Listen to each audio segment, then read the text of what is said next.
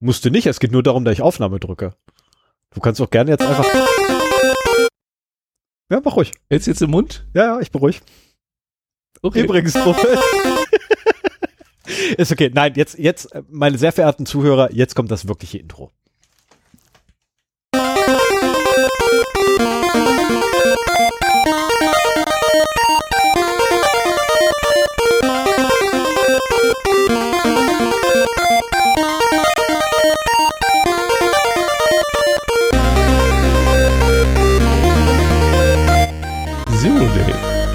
Podcast für Informationssicherheit und Datenschutz.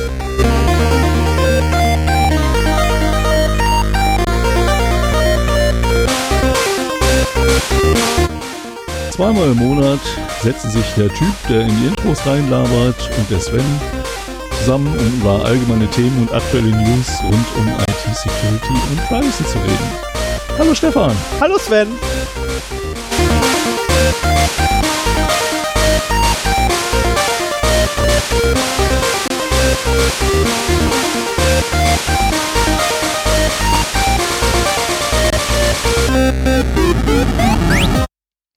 Ui, das war aber so. ein harter Cut. Ja, das ist halt das Problem, äh, seit ich diese dieses Soundboard habe, kann ich nicht mehr langsam ein- und ausfaden, sondern auch, äh, wenn ich die Musik runterregel, um da drüber zu sprechen, denn äh, ist das immer sehr hart und leider nicht so weich, als wenn ich das mit dem Hardware-Regler mache, den ich sonst habe, wenn wir zusammensitzen. Ja, hallo, wir haben heute den, was haben wir denn? Den 9. September, 9. an dem wir aufnehmen. 9. 9. 9. 9. genau. Sehr, sehr geil. Und, 19.16 Uhr. Das ist die Folge 66, haben wir gerade festgestellt. Ja. Ganz entsetzt, dass wir schon so viele hinter uns gebracht haben. Ich habe ja auch noch erzählt gehabt vorhin übrigens, oder verrechnet. Das kann aber nur an den Kopfhörer liegen. Das sind gar nicht 54 ja, Folgen. Ja, genau. Und ich habe äh, festgestellt, dass äh, ein Superlux HMC 660 äh, genau 65 Podcast-Folgen durchhält anscheinend. Ähm, meins ist nämlich kaputt gegangen. Das stimmt ja so gar nicht. Nur deins halt so lange, äh, so kurz durchgehalten. Meins lebt noch. Du hast eins nach mir gekauft und deswegen könnte es sein, dass du noch ein oder zwei Folgen hast. Das stimmt auch, ja. Auf der anderen Seite, ich habe ja, zwei davon. Am Anfang haben wir noch diese äh, Nackenbügel-Mikros gehabt und irgendwelche Kopfhörer, die wir so zu Hause gefunden haben. Das stimmt, ja. Ja, mein, mein heißgeliebtes äh, Headset ist kaputt und ich bin jetzt am überlegen, ob ich mir mal was Gutes kaufe oder nicht. Aber da es schon das dritte Mal ist, dass mir ein Superlux Kopfhörer oder Headset kaputt geht. Also ich bin von den Dingern eigentlich total begeistert, was so den Klang angeht. Aber ähm, die Haltbarkeit ist wahrscheinlich nicht so toll. Dafür kosten sie auch nur ein Zehntel dessen, tja, was ich sonst für ein Headset ausgeben würde. Also, naja, ich weiß noch nicht genau.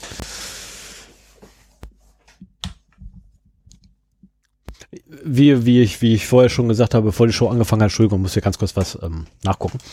Ähm, würde ich persönlich dazu tendieren, dass man einfach beides kauft. Nämlich zum einen das Sennheiser, und Biodynamik. Halt Biodynamik. Ah, whatever. Also ich, ich wäre eher für Sennheiser und Superlux. Superlux weiterhin, weil einfach der Klang identisch ist ähm, für Podcast-Aufnahmen und das Sennheiser Biodynamik für alles andere. Schön, dass nee, wenn er will ich eins haben. Also ich ich habe, seit ich im Homeoffice bin, habe ich mein, und wir halt auch nur noch remote aufnehmen, habe ich quasi mein Podcast-Equipment hier angeschlossen und mache damit auch die ganzen äh, Video- und Audiokonferenzen im Job mit. Und äh, deswegen, vor ein paar Wochen ist mir mein ähm, Superlux Kopfhörer kaputt gegangen. Seitdem habe ich das Headset in täglicher Benutzung und jetzt ist mir das halt auch kaputt gegangen. Also ich denke einfach, die, die sind nicht so robust wie halt die teuren Geräte. Wenn jemand eine gute Empfehlung hat für ein äh, Headset, das irgendwo zwischen dem Biodynamic DT, was war das, 779 oder 290, also 297 wäre die eine Option, das 700er die andere, beide um die 300 Euro oder auf der anderen, auf der einen Seite und auf der anderen Seite das Superlux Headset für 30 Euro. Wenn also jemand ein vernünftiges Headset für so Bereich 100 bis 200 Euro weiß, ähm, ja, kann mir auch gerne einen Tipp auf unserer Webseite hinterlassen. Ähm, ich bin noch ein bisschen am überlegen, ob ich wirklich so viel für ein Headset ausgeben will. Naja, mal gucken. So, aber lass mal anfangen, ja. Ja, wir, wir sind ja schon mitten dabei. Wir genau. dabei. Ähm, an den netten Herren, der heute vor der Führerscheinstelle stand und dort ähm, letztendlich den Eingang oder Einlass der Person geregelt hat. Also ganz ehrlich, Lob, Anerkennung und Respekt für deine ähm, oder ihre, nee, ich tut's jetzt einfach. Ähm, war ja, war ja äh, ein sehr netter Mann, sehr höflich, sehr lieb, sehr nett. Ähm, und es tut mir furchtbar leid, dass ich einfach nie irgendwie ernst sein kann in solchen Momenten. Ich möchte mich für mein Verhalten nochmal entschuldigen dafür. Ähm, Was hast du dir denn wieder geleistet? ja, ich habe mir ein paar Späße mit ihm erlaubt. Das ist, ähm, und die sind nicht nett gewesen. Also von daher gehe ich auch gar nicht weiter drauf ein, zumindest nicht während die Sendung läuft. ich möchte, nee, ich möchte keinem auf falsche Gedanken bringen. Also mit sowas sollte man nicht nochmal machen. Ähm, ich habe halt sehr blöde Fragen gestellt gehabt, die implizieren würden, dass ich halt was tun könnte, was halt irgendwie, nee, lassen wir's. Ähm, aber Erfolg, Erfolg, ich habe einen vorläufigen Führerschein und keinen normalen Führerschein mehr. Ich darf jetzt 125er fahren. Yay! Und am 5.10., jetzt muss ich kurz gucken, welchen Monat wir haben, am 5.10. darf ich dann endlich auch äh, meinen, meinen neuen alten Führerschein entgegennehmen. Das ist dann aber ein neuer, oder? Das ist doch denn die Karte oder Ja, wird das die- nicht die alte Karte noch erweitert, so wie das beim, beim grauen Führerschein war. Nee, du kriegst, ne, du kriegst kriegst du einen komplett halt- neuen. Du Ja, kriegst ja, einen komplett genau. neuen, aber steht dasselbe Kram drauf, der jetzt auch schon draufsteht, plus eine Prüfziffer äh, in der Zeile vom B. Das ist halt so absurd. Na, weil selbst das Ablaufdatum wird, sel- äh, wird wahrscheinlich identisch sein. Und damit, ähm, nee. Aber um, um nochmal äh, zu erzählen, worum es ging, du bist irgendwie in einem Jahrgang, der nur durch irgendwie ein paar Fahrstunden, nachgewiesene Fahrstunden äh, mit seinem drei, nein, nicht Dreier-Führerschein ist das ja nicht mehr, mit seinem Autoführerschein dann auch 125er Motorräder fahren darf. Ja, ich bin sogar, ich bin sogar doppelt, doppelt belohnt. Ähm, äh, ich habe eine Verkehrskontrolle hinter mich gebracht mit meinem Spinnermobil und da wurde mir erst gesagt, dass ich ja ohne, ohne gültige Fahrerlaubnis fahre, dann wurde Für- mir gesagt, Entschuldigung. Ja? Für die Leute, die vielleicht neu dabei sind, sein Spinnermobil ist ein, was war das? Ein Äh, vierrädriges? Ein, es ist ein, es ist ein vierreifiges Dreirad. Oder anders ausgedrückt, wie ich es immer ganz gerne sage, ist ein Dreirad mit vier Reifen.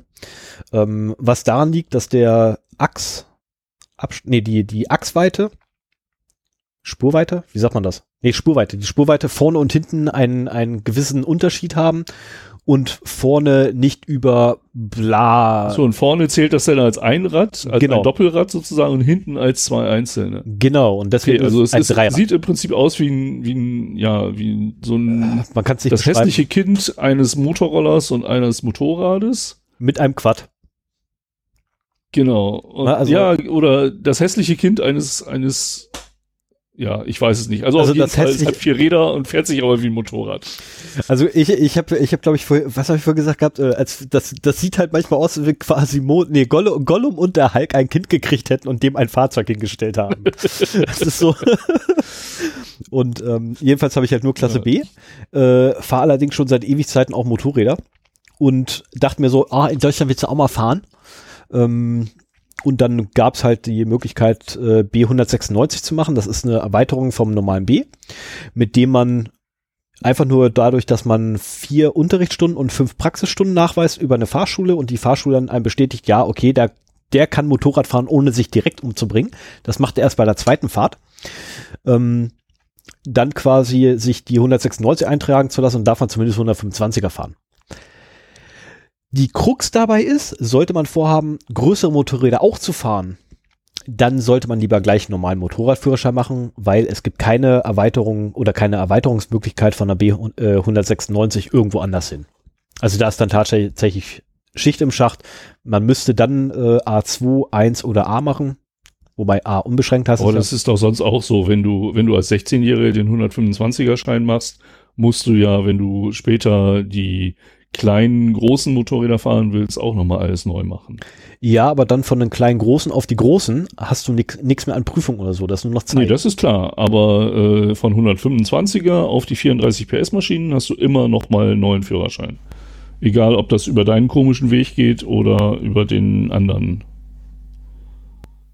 Oh, das riecht echt lecker hier. Ähm, und es ist leer, glaube ich. Ist leer? Ja, ist leer. Es ist leer und trotzdem riecht's gut. Ähm, ja, aber das, ja gut, das, das, ich muss da eh nochmal, äh, was mein Spinner Mobil angeht, wollte ich auch nochmal dann in, in der nächsten Folge werde ich das so machen. Wollte ich nochmal nachgucken, wie das eigentlich jetzt kommt, dass ich das Ding fahren darf, aber du zum Beispiel nicht. Also, gut, du darfst es fahren, weil der A hast, fahren. aber ähm, da gab es ja auch irgendwie eine Änderung, weshalb man keinen A mehr braucht ab einem bestimmten Jahrgang. Was ich halt auch irgendwie komisch finde. Also mein Vater zum Beispiel darf das Ding nicht fahren. Finde ich amüsant. Ähm, muss ich auch mal aber nochmal nach, äh, hinterher recherchieren, habe ich jetzt im Vorfeld nicht mehr machen können. Weil es aber ein bisschen, äh, auch ein bisschen Leserei ist. Und da muss man auch die EU-Verordnungen alle durchlesen. Aber ja, auf jeden Fall, du warst in eine Polizeikontrolle gekommen. Genau, mit meinem Spendermobil. Die haben dann angezweifelt, eigentlich nur, weil, weil sie gucken wollten, auf was für komischen Gefährte du unterwegs bist. Und genau. Dann haben sie waren sie sich nicht sicher, ob du es überhaupt fahren darfst. Ja, die haben sich dann die Typbezeichnung rausgeholt und die Typbezeichnung ist halt äh, von einem Trike. Und da steht halt ganz klar drin, äh, bei einem Trike brauchst du halt A. Also A unbeschränkt vor allem. Ähm, hm, hab ich Seit nicht. Wann das denn? Ja, schon ewig. Für einen Trike brauchst ja. du nicht A. A unbeschränkt steht drin. Ich, wie nee. gesagt, ich werde das Buch nee. werde ich mir auch noch zulegen. Na, so, jedenfalls Standort, ich bräuchte A. Und äh, da gibt's allerdings unten drunter so Zusätze. Ne, so, so Zusatzinformationen dazu und äh, Zusatzregelung. Und äh, mir wurde jetzt der Tipp gegeben, bei der nächsten Verkehrskontrolle gleich darauf hinweisen, bitte die Seite von der Typenbezeichnung aufmachen und unten rechts ähm, den Hinweis. Das ist der entscheidende, weil da steht drin, dass ich das Ding fahren darf. Aber das Buch muss ich mir auch bestellen. Ich habe die ISBN-Nummer zumindest von dem Nachschlagewerk, was die, was die netten Herren und Damen dort benutzen. Das haben sie mir freundlicherweise gegeben. Und die war noch ganz lieb und nett, also davon abgesehen. Das war echt super und äh, der war selber total schockiert, dass ich das Ding nicht fahren darf. Und hat dann auch nochmal nachgeguckt und seine Kollegin ist auch gleich, äh, hat dann übers Telefon, äh, ihr Mobiltelefon nochmal versucht, irgendwie im Internet was rauszukriegen. Und äh, sie hat dann eine Änderungsmitteilung, nee, eine, eine, eine Informationsdingsbums da gefunden. Und da weiß ich allerdings nicht, ob das nur polizeiintern war, so ein Informationspaper, oder ob das halt öffentlich verfügbar ist, muss ich auch nochmal raussuchen. Und äh, er hat das dann allerdings vorher schon äh, im schlauen Büchlein halt gefunden. Auf der Seite, ich habe die Seitenzahl vergessen, unten rechts, bei meiner Typenbezeichnung, unten rechts auf der Seite. Der letzte Absatz ist es. Der ist wichtig. Für mich zumindest. Oh, das klingt, das klang so, als wenn Mascha jemand gesehen hätte. Ja, und es klingelt und die machen hier auch Lärm und ich habe keine Ahnung, was das die dort machen, aber ich kann jetzt auch nicht ran. Also ich habe gerade mal geguckt, es gibt irgendwie so eine Lücke zwischen 2013 und 2016.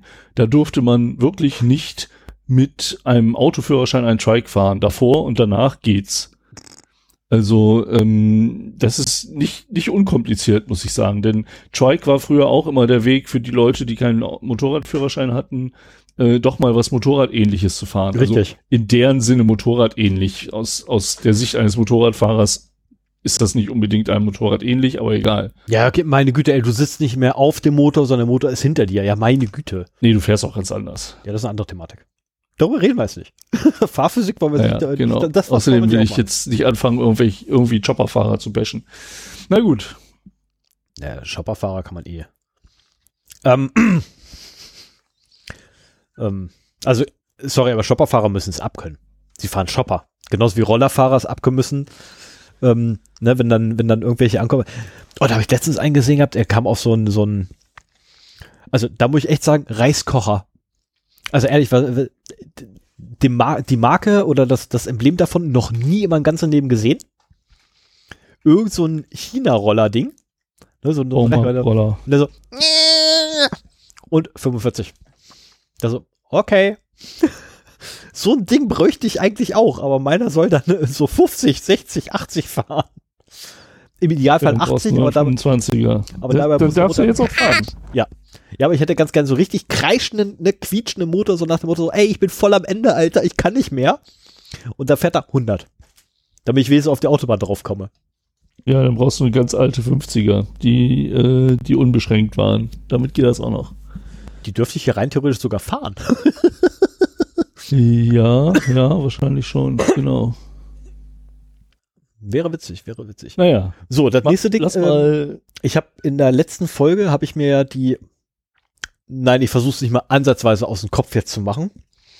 Äh, jedenfalls wie wie man sich hier äh, innerhalb von Niedersachsen die äh, Besuch von Örtlichkeiten quittieren lassen muss von seinen äh, Besuchern.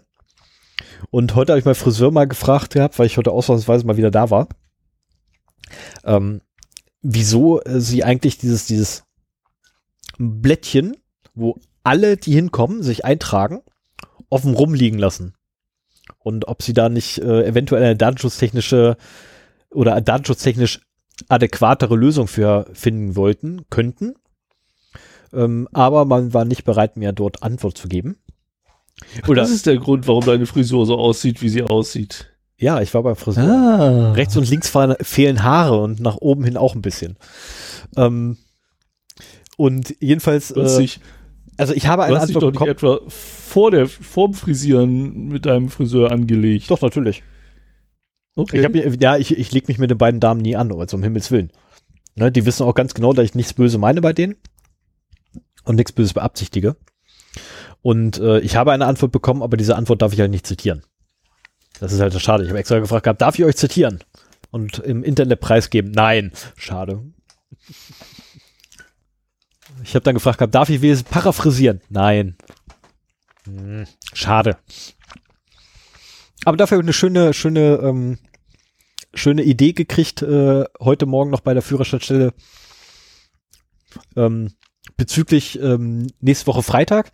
Ich werde ein T-Shirt anziehen, wo, drauf, wo es dann einfach draufsteht, der Spruch, den ich eigentlich sagen wollte. Weil ich darf ja keine, keine blöden Sprüche machen nächste Woche Freitagmorgen.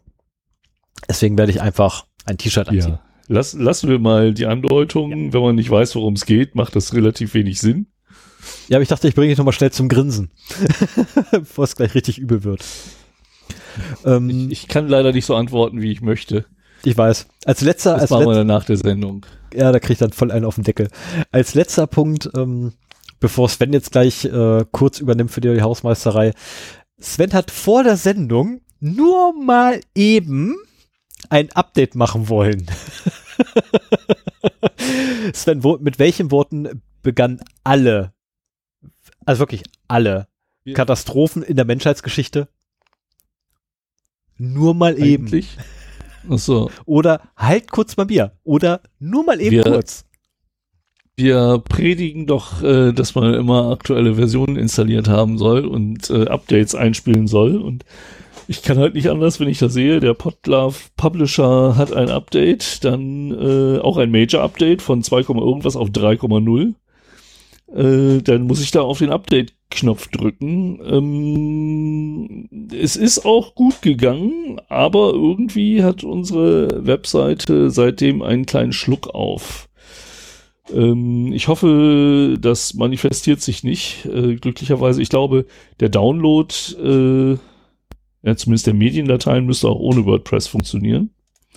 Das wird ja direkt aus Verzeichnis gelinkt, da muss halt nur der Webserver dann herhalten können.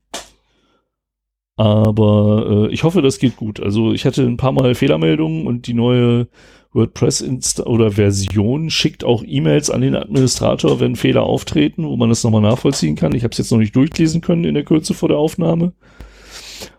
Aber generell ist es eigentlich keine gute Idee, mal eben, bevor man etwas benutzen will, äh, das nochmal zu aktualisieren. Das kann man gerne in Ruhe hinterher machen, aber vorher ist doof.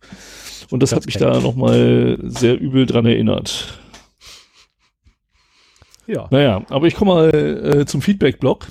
Genau, da habe ich ja dann auch noch Ich- zwei, drei Punkte. Wir, wir hatten auf die letzte Sendung, die, die auch sehr viel nachgefragt worden und, und runtergeladen worden ist, äh, einiges an, an Feedback, unter anderem äh, ein Feedback, auf das ich noch nicht geantwortet habe. Alles andere, wo ich was sagen konnte, habe ich auch äh, direkt auf der Webseite geantwortet.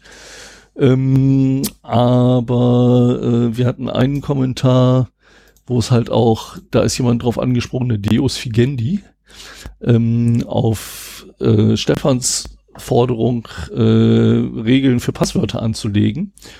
Und äh, der hat da wild widersprochen. Er will das nicht. Er hat äh, unter Umständen eben auch, auch mal gute Gründe, äh, das nicht zu haben. Zum Beispiel, dass man ein Passwort übers Telefon äh, geben möchte und das dann schwieriger wird, wenn man ähm, Sonderzeichen dabei hat oder so. Man weiß auch nicht genau, welche, welche von den vielen Klammern das jetzt meinetwegen ist oder welches Ho Hochzeichen äh, da gerade gemeint ist. Ähm, aber ich muss da leider auch drauf sagen, ähm, ich glaube, er ist nicht unbedingt die Zielgruppe für solche Regeln. Diese Regeln sind ja dafür da, quasi die Leute, die nicht auf Sicherheit bedacht sind, dazu zu zwingen, doch eine gewisse Passwortsicherheit ähm, einzubringen. Und wenn es zum Beispiel auch heißt, nicht alle, nicht mehrere gleiche Zeichen hintereinander oder sowas, also Masken da zu hinterlegen, ähm, hat das leider seine Bewandtnis darin, dass man die, die große Mehrheit der Leute dazu zwingen muss, ihre Passwörter besser anzulegen. Und äh, wenn jemand dann individuelle Gründe hat, muss das leider ein bisschen zurückstehen. Also ich ärgere mich bei der Arbeit auch sehr oft über Sicherheitsmaßnahmen. Ich würde mir zum Beispiel sehr gerne meine eigenen Tools installieren, mit denen ich gewohnt bin, umzugehen, ähm, von denen ich auch weiß, dass da keine Sicherheitsrisiken ausgehen. Aber es gibt halt äh, Regularien, die eben vorsehen, dass man selber keine Softwareinstallationen vorsieht, dass nur von einer Whitelist von Applikationen irgendwas installiert werden darf. Ja, und da muss man sich halt äh, dem fügen. Also ähm, man, man muss bei solchen Sachen immer im Auge behalten, dass halt die große Mehrheit der Benutzer die Zielgruppe ist und nicht man selber mit seinen individuellen Bedürfnissen. Das ist manchmal sehr ärgerlich. Und ich kann, konnte auch durchaus einige Argumente nachvollziehen, die er hier genannt hat. Ähm, aber auch nicht alle. Und äh, insofern mit dem hehren Ziel, die Sicherheit für alle zu erhöhen, ja, muss der Einzelne auch mal nach äh, zurückstecken und hat dann eben nicht die Möglichkeiten, sein Passwort auszuwählen, wie er das möchte. So viel vielleicht noch kurz dazu. Das wollte ich irgendwie nicht schriftlich festhalten. Jo. Dann kommt jetzt mein Feedback-Blog und vorweg noch kurz eine Anekdote, die habe ich von äh, Sven schon äh, geteasert. Ähm, es geht um KeyPass und BitLocker. KeyPass, äh, wir erinnern uns, ist äh, das Mittel der Wahl bei mir und ich glaube bei Sven bei dir auch, ne? Ja, ähm, ja. Um Passwörter sicher zu speichern bzw. abzulegen und äh, dann, ich weiß nicht, wie Sven das macht, aber ich synchronisiere den ganzen Kram halt äh, auf alle Geräte per Server. Ja, ich und auch. Man nannte das dann, glaube ich, umgangssprachig Cloud, wobei es kein Cloud ist. Der Server ist halt ein einziges physisches Ding, was da steht. Ja, wir, wir kennen ihn noch von der letzten Folge. Der Genau. Uncloud. Genau, ne, die berühmte Uncloud. Und ähm, unter anderem kann man da auch so geile Sachen machen, wie sein BitLocker-Passwort zum Beispiel hinterlegen fürs Hochfahren des Notebooks. Ist eine tolle Sache, ähm, habe ich auch schon gemacht für äh, für eine Notebook, weil ich halt aufgesetzt hatte im beruflichen Zwecke, habe ich dann auch tatsächlich die Passwörter, alle, die ich benutzt habe, dafür alle bei Keepers mit reingekippt und alles ist schön, alles ist gut. Man kann das Ganze allerdings auch noch auf die Spitze treiben.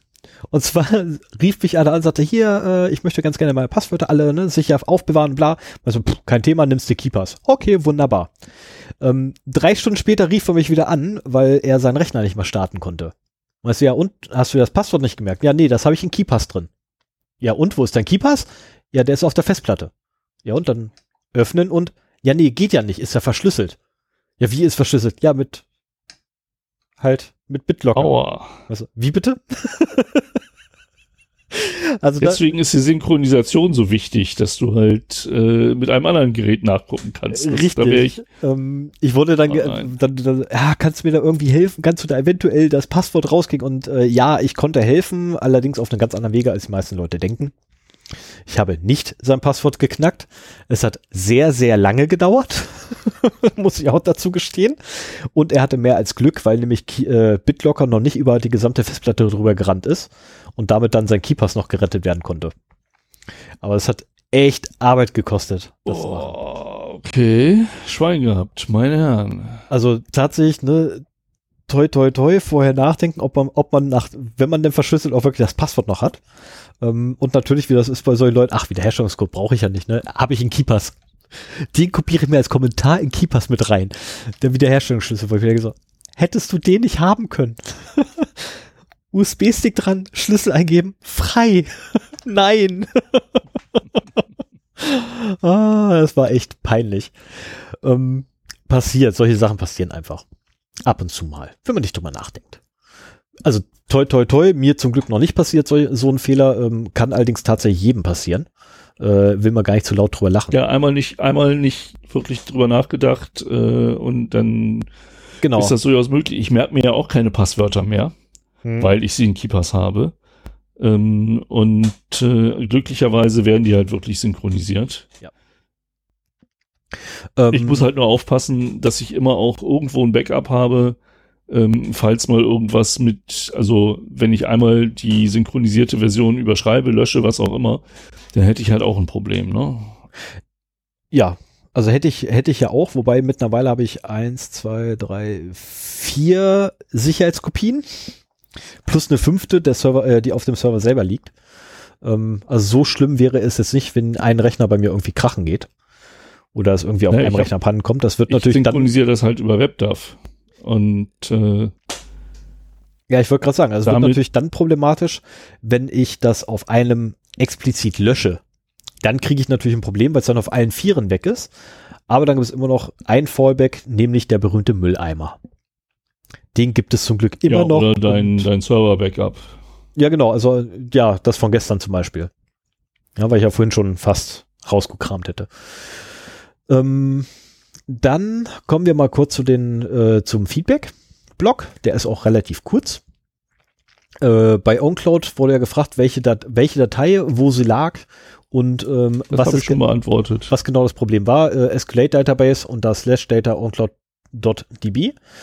Ähm, und dann eine Sache, die Sven nicht beantworten konnte, wie es eigentlich dazu gekommen ist, dass man auf das Ding wieder zugreifen konnte. Ja, ein Update, welches ich durchführen lassen habe, hat die Zugriffsbeschränkung aufgehoben, indem man nämlich die HT-Access-Datei weggeschmissen hat, die drin lag. Ähm, und diese HT-Access-Datei hat tatsächlich funktioniert. Also im Gegensatz zu dem äh, äh, zum Blogpost, die du da, nee, oder Forum-Post, glaube ich, hast du verlinkt gehabt, dass die nicht funktionieren mhm. würde. Die hat funktioniert, die HT-Access-Datei. Ähm, und die hatte mir einfach weggekantet das Update. Oh, ja. Aber das ist halt so lange her, dass bei mir in den Backups nicht mehr drin war. Aber das macht nichts, jetzt haben wir es umgelegt. Jetzt kommt da gar keiner mehr ran. Ähm, genau, also es, eigentlich ist ja das Problem oder das Sicherheitsloch gewesen, dass das Datenverzeichnis der Datenbank im Webserververzeichnis ein Unter Unterverzeichnis des Webserver Roots gewesen ist. Genau, ähm, das ist. Das hast du ähm, jetzt geändert und insofern kommt da eh keiner mehr ran. Genau, das ist ein eigenständiges Verzeichnis, was ganz, ganz, ganz woanders liegt. Ähm, also quasi direkt daneben. Aber da kommt man halt so mit normalen Mitteln nicht mehr ran, weil der Webserver selber darauf gar keinen Zugriff hat. Oder nicht zugreifen kann, weil äh, der Webroot halt ganz woanders liegt. So, ähm, und dann gab es noch einen Kommentar zum Datenschutzklauseln, ob die nicht genauso ungültig wären äh, wie der Privacy Shield. Ja und nein. Ja, rein, rein von der, von der Theorie her sind sie genauso unwirksam wie der Privacy Shield, ähm, die Datenschutzstandardklauseln, und zwar genau aus dem Grunde, die verdammt, ich hätte meinen Namen aufschreiben sollen vom Kommentator. Ich habe es vergessen. Es tut mir furchtbar leid, beim nächsten Mal schreibe ich Namen raus. Ähm, weil ja letztendlich auch wieder das Unternehmen aus Deutschland quasi beim Unternehmen aus Amerika sich die Versicherung einholen muss, dass er die Daten sicher gelagert werden und auch nicht in Zugriff von irgendwelchen Behörden da drüben stehen. Und genau diese Umstand ist es aber aufgrund der Gesetzeslage halt in den USA, der ja zum Bruch oder zum Zerfall vom Privacy Shield geführt hat. Und ja, logischerweise werden dann auch Standardvertragsklauseln oder Standarddatenschutzklauseln mehr oder weniger ähm, hinüber. Ähm, sie erschweren zusätzlich dazu für Unternehmen natürlich noch den Verwaltungsaufwand, weil man nämlich mit jedem einzelnen seiner Partner separat diese Standardklauseln nehmen muss und darauf verweisen muss, dass man sich ja daran halten würde. Ähm, allerdings steigt auch gleichzeitig der äh, Kontrollaufwand, den die Behörden treiben müssen, weil die nämlich erstmal nachweisen müssen, dass das Unternehmen auf der anderen Seite sich nicht an diese Klauseln hält. Ähm, Also es ist so ein, so ein bisschen zweischneidiges Schwert, diese Standardklauseln, aber sie können funktionieren, sie müssen es aber nicht. Aber dieser Nachweis würde doch genauso zerfallen wie auch äh, Privacy Shield und Safe Harbor. Ja, genau. Aber weil das Hauptargument dagegen ja immer ist, dass die Geheimdienste auf diese Daten zugreifen können. Dürfen sogar von Rechts wegen. Nicht nur können, sie dürfen es ja von Rechts wegen. Das ist eigentlich das Problem. Weil können tun sie es wahrscheinlich auch so. Auch bei uns kann wahrscheinlich der BND einfach so drauf zugreifen. Unterstelle ich jetzt erstmal, ne? Ähm, ohne es besser zu wissen. Aber sie dürfen es halt auch von Rechts wegen her ohne den Gegenüber äh, letztendlich darüber in Kenntnis zu setzen. Und bei den Standardklauseln sind auch so Sachen drin, dass wenn irgendwie Anfragen sind, dass da irgendwelche Dienste halt drauf wollen auf die Daten, dann muss halt der Eigentümer der Daten informiert werden, etc. Ähm, ob man sich dann daran hält, ist eine ganz andere Thematik. Na, aber erstmal grundsätzlich ist es halt so ähm, vertraglich festgehalten, dass man sich halt dran halten würde. Und wie es hinterher dann ist, ähm, ja, man wird es sehen. Ich persönlich gehe allerdings auch davon aus, dass es halt nicht haltbar werden, äh, nicht haltbar ist, die Datenschutzstandardklauseln. Und äh, auf lange Sicht muss sich da wahrscheinlich dann äh, Amazon, Google und wie sie nicht alle heißen, Apple ja auch, äh, was einfallen lassen.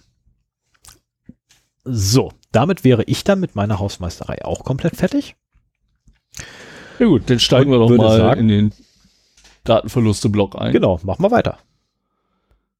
Und ähm, da haben wir als erste Meldung vom 1.9.2020 ähm, ist dem norwegischen Parlament ähm, sind Daten abhanden gekommen. Allerdings weiß niemand so richtig welche. Äh, normalerweise liste ich ja hier immer gerne, äh, was für Daten in welchem Umfang äh, verschwunden sind. Ich fand aber hier das Ziel der Angreifer so interessant, dass ich die Meldung auf jeden Fall bringen wollte. Ähm, die Geschäftsführerin des äh, norwegischen Parlamentes. Das nennt sich Storting. Ja, klingt okay. norwegisch. Ähm, hat zugeben müssen, dass halt eine begrenzte Anzahl von E-Mail-Konten von Vertretern und Angestellten des Parlamentes äh, kompromittiert wurden und dass unbekannte Angreifer unbestimmte Datenmengen von jedem der gehackten E-Mail-Konten abgezogen haben. Was genau, wissen sie noch nicht, aber sie sind daran. Leider gibt's da bisher nicht mehr Informationen zu. Ähm, aber wir erinnern uns noch an die ähm, an den Angriff an das, auf das deutsche Parlament, wo ja auch über, ich glaube, Phishing-Attacken äh, ja. ursprünglich halt Zugriff auf einige Rechner ähm, erlangt worden ist. Und äh, ich denke mal, das ist ein interessantes Ziel für Spionage, Geheimdienste, was auch immer, ähm, um halt da mal zu schauen. Oder auch für Lobbyisten. Ich meine, äh, das muss jetzt gar keine staatliche Stelle sein. Also weil da halt eben auch Entscheidungen getroffen werden, die über viel Geld entscheiden. Richtig, aber im Zweifel sind alle E-Mails, die in diesen Konten waren, weg. Und äh, dann ist, also man muss einfach davon ausgehen, dass alle E-Mails weg sind. Ne, ich meine, wenn einer Zugriff auf mein E-Mail-Konto hat, kann ich davon erstmal ausgehen, dass meine gesamten E-Mails abhanden gekommen sind. Und drüben auf der anderen ja, Seite. Aber das sind Parlamentarier und insofern denke ich mal, wird nicht gemonitort, also was, was das für E-Mails waren. Genau, das ist genau das, wo er darauf hinaus wollte. Ähm, und bei Parlamentariern oder auch bei, ähm, ja, bei unserem Geschäftsführer ist es ja auch so. Ne, da guckt halt keiner mehr drauf, was da für E-Mails liegen. Na, da wird einfach nicht ja. nachgeguckt. Ähm, während bei mir, äh, wenn ich eine E-Mail verschicke, wird geguckt äh, von unserem ähm, internen Spam-Filter, ist dort eventuell Spam drin? Ja oder nein? Nein, wunderbar, ich leite es weiter. Und bei unserer Geschäftsführung ist es halt so, da wird gar nicht geguckt. Na, das wird halt ungefiltert, würden die rausgelassen. Ähm, beziehungsweise nein, so war es mal, hoppla, so war es. Mittlerweile ist es nicht mehr so, bevor ich jetzt was Falsches sage. Mittlerweile ist auch unsere Geschäftsführung dazu übergegangen, sich selber filtern zu lassen. Weil sie aber festgestellt hat, sie hat keine Einschränkung dadurch. Vorerst. ja, bis irgendwann halt mal ähm, irgendein Tool bei ihm da aufschlägt, was dann haufenweise Spam-E-Mails verschiebt. nicht von mir, nicht von mir, um Himmels Willen, nicht von mir. Aber ich würde mich, also manch, manchmal gibt es einfach so Tage, wo ich mich halt drüber freuen würde wenn du so Diskussionen hast dann mit der Geschäftsführung über Informationssicherheit oder Datensicherheit, wenn dann einfach mal aus Versehen so eine Datei auftaucht, die anfängt da irgendwelche E-Mails zu senden. Aber egal, mach erstmal weiter. Dann bist du aber schuld, dass du es nicht verhindert hast.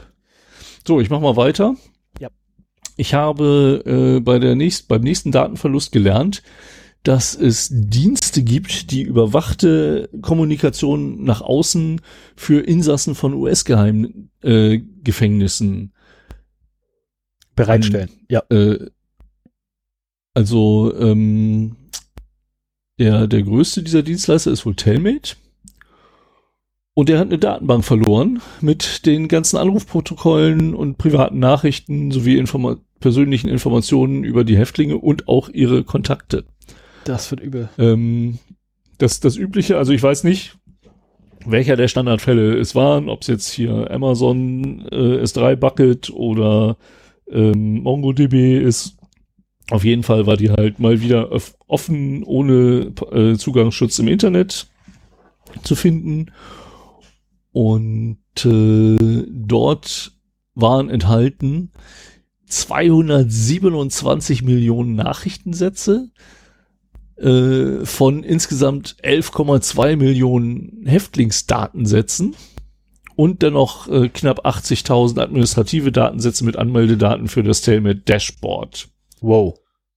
Und also was wirklich heftig ist, äh, bei den Textnachrichten hast du halt wirklich ähm, die, äh, das Geburtsdatum, den vollständigen Namen drin. Du hast Informationen zum Empfänger drin, auch vollständigen Namen, Straße und Hausnummer, E-Mail-Adresse. Also damit kannst du die, die Leute auf jeden Fall schon identifizieren. Ähm, du hast bei den Häftlingsakten auch wieder den vollständigen Namen da drin. Ähm und äh, auch da wieder zu den Nachrichtenempfängern vollständigen Namen, E-Mail-Adresse, Telefonnummer, Straße und Hausnummer, sogar Nummer des Führerscheins. In den USA ist das halt äh, auch eine, ein wichtiges Identifizierungsmerkmal. Und äh, in den Gesprächsaufzeichnungen waren halt Gesprächszeit, Dauer, persönliche Daten beider Parteien, wie oben erwähnt, und einige andere Daten, äh, aber keine eigentlichen Aufzeichnungen äh, dabei. Also Puh. Wenigstens war, wenigstens war der Gesprächsinhalt nicht drin. Richtig, das ist auch das einzig Gute, aber äh, die ganzen Metadaten, von denen wir mittlerweile gelernt haben, dass sie interessanter sind als die Inhaltsdaten, äh, waren halt da drin enthalten. Und dann wirklich von 11,2 Millionen Häftlingen. Ne? Also das ist äh, das ist eine ordentliche Zahl. 227 Millionen äh, Nachrichtendatensätze. Also das ist uh. echt übel, ey. Das sind quasi 11,2 Saarland. Alter Schwede. ja, sozusagen. Ich glaube, wir müssen auch mal so unsere eigene, eigene Kenngröße machen für Datenverluste. Saarland ist gut, ja, aber es geht noch besser. Ja, ich habe jetzt gelernt, ähm, ne, also andere Podcasts machen das ja auch. Ne? Ich habe gelernt, es gibt äh, das Whirl. Ähm, okay. Ne, Finde ich gut. Und äh, da gibt's ja noch. Wie viel das, ist denn ein Whirl? Und da gibt's ja noch das Mimi, nee, Mini-Rem. Oder Mini-Rem-Whirl. Rem-Whirl? Whirl-Rem? Äh, das ist irgendwie ein Umrechnungsdingsi für, ach, ich hab's vergessen. das ist ja von methodisch inkorrekt. Die Jungs, die haben da irgendwann mal ja. auf ihrer ESO-Schau haben sie okay, irgendwann mal das. Ich sagen, das, das kenne ich noch nicht. Ja, äh, soll ich mal weitermachen mit den News? Äh, ja, ja, ja, dann Gut, mach doch mal, mal da, ja. weiter. Ich bin ja immer jemand, der in unserem Newsblog keine netzpolitischen Themen behandelt, weil ich finde, dass das andere Podcasts besser können, zum Beispiel Logbuch Netzpolitik. Das war aber jetzt hier etwas, äh, was ich doch noch da reinnehmen sollte, und zwar äh, eine Meldung vom dritten, dritten siebten? Nein, dritten neunten, habe ich was falsch geschrieben. Vom dritten neunten. Ähm, und zwar hat ein Gericht in den USA entschieden, dass die US-Vorratsdatenspeicherung der NSA illegal und möglicherweise verfassungswidrig war. Ähm, das hat eine besondere Relevanz, weil das halt so die Sachen sind, die Edward Snowden damals aufgedeckt hat. Und dieses Urteil würdigt auch äh, den, die Rolle Edward Snowdens an mehreren Stellen ähm, bei der Aufdeckung äh, dieser Sache. Und ähm, dieses Gericht hat halt äh, festgestellt, dass es gegen das Gesetz zur Überwachung in der Auslandsaufklärung FISA verstößt. Das mit der äh, Verfassung wollten sie nicht unbedingt, also da, es war halt kein Verfassungsgericht, Ähm, da konnten sie jetzt nicht zu sagen, sie konnten halt nur sagen, dass es möglicherweise auch gegen die Verfassung verstößt.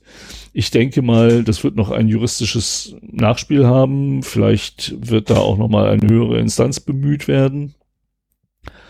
Aber überhaupt die Tatsache, dass ein amerikanisches Gericht quasi Snowden Recht gibt, ähm, ist schon sehr bemerkenswert, muss ich sagen.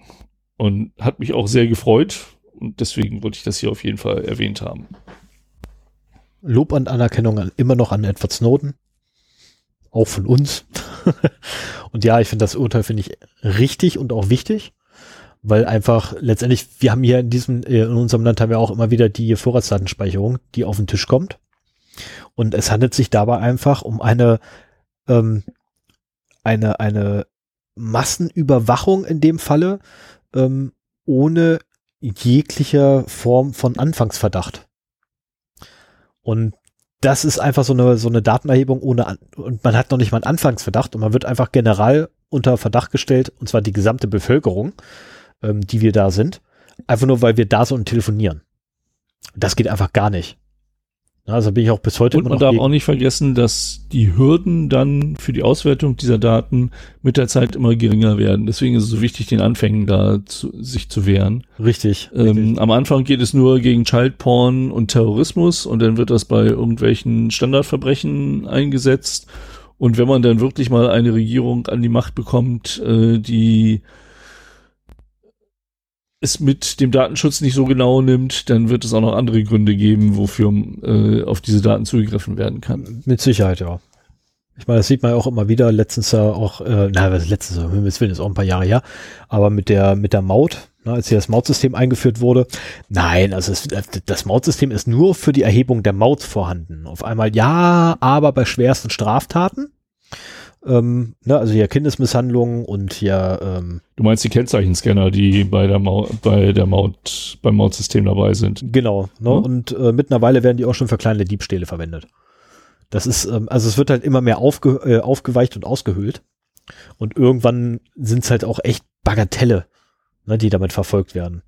Und das ist halt, ähm, gerade bei Vorratsdatenspeicherung, das ist halt wirklich brisant, weil dadurch halt das ist ein sensibles Thema, ja. Genau, ne, weil halt tatsächlich nachverfolgbar ist, wer spricht wann mit wem. Zwar nicht worüber, aber wer spricht wann mit wem. Und das reicht ja allein schon. Ich möchte zum Beispiel nicht, dass irgendwie Polizei, Oberdezernent, Kapitän, Major, ach, ich habe keine Ahnung, wie die Dienstgrade da sind, ähm, Müller äh, weiß, wann ich halt mit meiner Frau telefoniert habe. Oder wann ich meine Geliebte angerufen habe, die ich übrigens nicht habe, nur mal so nebenbei. Die, Aber Vorratsdatenspeicherung wäre so der, der feuchte Traum der Stasi damals gewesen. Das auf jeden Fall. Das, so, das auf jeden Fall. Äh, und ich glaube, die hatten auf analoge Art und Weise hatten sie sowas auch. Also ja. da, wo sie dessen habhaft werden konnten. Ja, also es gab ja damals ja, ich mach mal, in der Leitung. Und jetzt das. ich mach mal weiter. Es knackt heute übrigens in meiner Leitung auch öfter. Das dürfte aber ich aber, denke, das kommt woanders her. Ich wollte sagen, das dürfte eigentlich an deinem kaputten Headset liegen. Ja, möglich. Ähm, eine Meldung vom 6.9. Ähm, eigentlich eine ganz normale Ransomware-Meldung. Äh, da hat mal wieder sich jemand eine Network Netwalker Ransomware eingetreten und äh, Schaden davon getragen. Da berichten wir auch gar nicht mehr großartig drüber, weil das halt eigentlich immer mal wieder passiert. Hier ist es aber das Interessante, ähm, dass die Grenzbehörde äh, von Argentinien betroffen war. Und das hatte zur Folge, dass äh, die Grenzen für vier Stunden dicht waren, weil sie niemanden mehr rüberlassen konnten. Also da war wohl morgens um sieben ähm, kamen zahlreiche Anrufe äh, von den Kontrollpunkten, dass da irgendwas äh, mit ihren Rechnern los ist, dass sie nicht mehr arbeiten können, dass da irgendwie ähm, halt äh, angezeigt wird, so eine Ransom Notice angezeigt wird.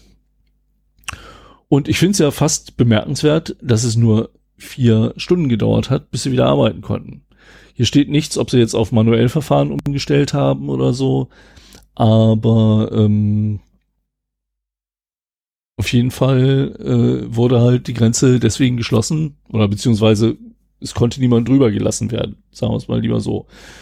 Ähm, man hat äh, dann noch bestätigt, dass anfangs die Lösegeldforderung der Angreifer zwei Millionen Dollar war Und nach sieben Tagen haben sie die sogar verdoppelt auf vier Millionen Dollar. Das ist auch eine beliebte Methode. Ähm, wenn man sich zu viel Zeit lässt, dann steigt die Gebühr halt, die man äh, bezahlen soll. Soll ja auch dazu führen, dass die Leute in Panik und übereilt handeln und nicht darüber nachdenken, welche Optionen sie vielleicht noch haben. Ich glaube, ähm, eine Aussage war aber auch, dass äh, die Zollbehörde keine, keinen großen Wert legte auf die Informationen, die auf den Rechnern zu finden waren. Ich denke mal, die haben die halt neu aufgesetzt und dann einfach weitergearbeitet und es waren wahrscheinlich, das ist meine Vermutung, es waren wahrscheinlich nur die Clients betroffen ähm, und nicht äh, die Server, auf denen die eigentliche äh, Software der Grenzbehörde lief. Ja, und dann auch noch eine Nachricht vom 7.9.2020. Ähm, Virenscanner gegen die Antifa. Ja, das war eigentlich so eine Meldung, die ich eigentlich ursprünglich haben wollte. Aber da bist du mir halt ein bisschen zuvor gekommen. Ja, ähm, fand ich bemerkenswert. Also Avast und AVG, zwei bekannte Virenscanner, die es halt auch umsonst gibt äh, oder auch mit Bezahlmodell, ähm, haben bei einer bestimmten Ausgabe, ich glaube der digitalen Ausgabe der, der Zeit, nee, der Taz, äh, in einer PDF-Datei Alarm geschlagen, dass da was Böses drin wäre. AVG ist übrigens Avast, nur mal so nebenbei. Ne, ich habe mal gerade gerade die Seite von AVG, weil ich wollte mal schnell wissen, wer dahinter steckt. Hinter, ist, hinter ist von Avast. War es nicht immer. Also genau. das sind zwei, zwei Produkte, aber gehören mittlerweile beide Avast, oder wie? Genau. Ja, dann werden sie auch die gleichen Virensignaturen bekommen. Ja. Ähm, Tatsache ist, dass in der fraglichen PDF-Datei äh, der Link zur Antifa, also antifa.de, äh, drin war. Was also bedeutet, unser Podcast wird demnächst auch nicht mehr aufrufbar sein. Oh Oder ja. wolltest du Link noch entfernen aus den Show Notes? ja, unter Umständen, ja, das ist ja sowieso nur da im, im äh, in meiner Mitschrift. Also ich poste dann ja in den Shownotes noch die Überschriften. Und insofern wird er da raus sein. Auf jeden Fall wurde das auch nachvollzogen, indem man halt äh, ein, eine leere LibreOffice äh, Datei erzeugt, wo wirklich nur äh, der Link zu antifa.de drin steht und sofort schlagen diese Virenscanner wieder an. Also es ist wirklich so, dass sie das als Malware erkennen. Ähm, auf der einen Seite ist das ganz lustig, aber ähm, ein Virenscanner ist nicht dazu da, irgendwie äh, den Zugriff auf Webseiten zu unterbinden, sofern sie nicht irgendwelche Malware hosten. Und ähm, das finde ich deswegen schon sehr bemerkenswert, dass die dort wirklich dann schon anschlagen. Ja, das waren meine News. Ja, also ich, ich Machen wir weiter. Schade, dass ich nicht auf die Virenscan einprügeln durfte. Okay, mache ich weiter. 28.8. Bisschen lange her mittlerweile. Ich hätte so gerne darauf eingeschlagen. Egal. Ähm, dafür habe ich jetzt eine andere, andere Nachricht, mit der ich auch wieder auf etwas einprügeln darf, was mir immer wieder ein, ein Herzenswunsch ist. Und zwar hat sich jemand gefragt gehabt, gibt es da nicht etwas mit Blockchain? Ähm, und es wurde gesagt, ja, Smart Contracts, total geiler Scheiß. Ethereum-based Smart Contracts, das ist der Hammer. Da können Sie doch Ihr Geld reinpacken. Und äh, ich habe mal einen, einen Bericht von jemandem verlinkt, äh, der angibt, aus so einem Smart Contract die Zahlungstokens wieder rausgeholt zu haben. Was also bedeutet, ja, das, das, also paraphrasiert habe ich mir aufgeschrieben, gibt es da was für Blockchain? Ja. Super, kann ich da Geld reinpumpen und es anschließend gleich rausholen, um quasi zu betrügen? Besser, Sie können auch fremdes Geld gleich mit raustragen. Ähm, das ist genau das, was er übrigens gefunden hat. Äh, sie wären rein theoretisch in der Lage gewesen, haben sie nicht gemacht zum Glück. Ähm, aus einem Smart Contract, in dem halt Geld reingepumpt wurde von N-Nutzern, wären sie in der Lage gewesen, die Zahlungstoken alle wieder rauszuholen und das Geld letztendlich oder die Tokens auf ein von ihnen bestimmtes Konto zu überweisen. Und zwar nicht nur irgendwelche, to also nur die eigenen Tokens, sondern alle Tokens, unabhängig davon, ob, ob man überhaupt dort investiert hat oder nicht. Das öffnet natürlich Betrügereien tu, äh, Tor und äh, Tür und ähm, auch Diebstähle sind dann nicht mehr ganz so abwegig. Äh, ist sehr lesenswert, dauert nicht lange. Da sind vielleicht, was ich, 10, 20 Minuten, die man lesen muss und investieren muss. Man muss nicht unbedingt den Quellcode lesen, aber allein den, den reinen Text wäre nicht schlecht. Äh, ist ein bisschen aufschlussreich gewesen. Zumal es wohl auch Bots äh, gibt mittlerweile, die genau dieses, äh, diese ganzen Ethereum-Based-Krams da und hier Smart Contracts-Gedöns äh, automatisiert auch Schwachstellen äh, checken, die man dann ausnutzen kann. Und sie haben halt versucht, letztendlich dem Bot nicht zu verraten, dass diese Schwachstelle existiert, während sie aber gleichzeitig versucht haben, das Geld wieder zurückzuholen. Ähm, ist sehr interessant. Also liest sich ein bisschen wie so ein Katz-und-Maus-Spiel. Kann ich empfehlen. So, machen wir aber schnell weiter. Wir haben noch was vor. 25.8., also nochmal drei Tage davor. Ähm, ich, ich witzel immer rum, äh, dass das schwedische Geheimdienst der, der beste der Welt ist, weil man ihn noch nie davon gehört hat. Vom Dänischen habe ich allerdings vorher auch noch nie gehört, bis der Geheimdienstchef äh, suspendiert wurde wegen, ähm, naja, illegaler Überwachung und dem versuchten Vertuschen desselbigen. Ähm, letztlich haben wir wieder mal, ja, es ist im Grunde, im, was es einmal zeigt, ist, äh, nicht nur beim BND ist ziemlich viel im Argen oder bei unseren Geheimdiensten oder bei der NSA, sondern alle Geheimdienste haben dasselbe Problem. Nämlich illegale Überwachung und die Leute, die am Macht sind, versuchen es logischerweise irgendwie noch zu vertuschen. Ähm, Ob es dann rauskommt, also ich, ist eine Frage. Ich, ich wage mal die Behauptung, dass bis, bis so die Prä-Snowden-Ära angefangen hat, äh, auch gar kein Unrechtsbewusstsein im Geheimdienst war, beziehungsweise dass die einfach der Meinung war, die Gesetze sind nichts, woran sie sich zu halten haben. Also, wenn ich mir angucke. So, die Gesetze welche, gelten für andere, aber nicht für uns. Ansonsten ja, aber, aber, kann man das aber wenn ich mir anhöre, was einige ähm, Mitarbeiter von Nachrichtendiensten in Untersuchungsausschüssen, in irgendwelchen Anhörungen vor irgendwelchen Gerichten von sich geben, dann glaube ich, dieses Unrechtsbewusstsein ist heute auch noch nicht da. Also Snowden hin es oder her. Wird zumindest versucht, über irgendwelche Konstrukte, wie diese Weltraumtheorie zum Beispiel, ähm, äh, im Nachhinein das doch noch irgendwie mit Gesetzmäßigkeit zu rechtfertigen. Ja, so nach der, oh hoppla. Ähm, also, ja, aber das, das sind so Methoden, weißt du, also jetzt nicht böse sein, aber die habe ich als Sechsjähriger auch verwendet. So, ich wusste, ich durfte es nicht machen. Ich hab's gemacht. Das ging immer wieder gut. Dann hat mich irgendwann mal einer ja, erwischt und ich ja, habe mir hingestellt, ja. oh hoppla, das wusste ich nicht. Ne, oder, ja, aber das Schild war ja gar nicht da eben gerade.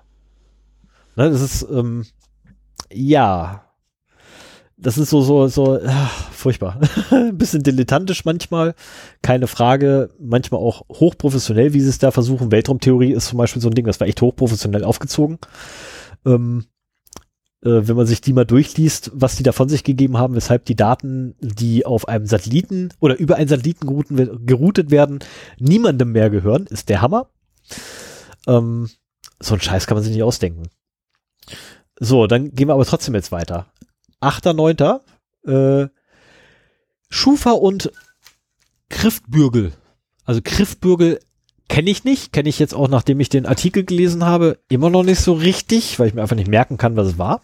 Und die Schufa, sie planen jedenfalls eine Stromkundendatenbank, wo drin steht, welcher Kunde wann, wie, wo es gezahlt hat, wie oft gewechselt, etc.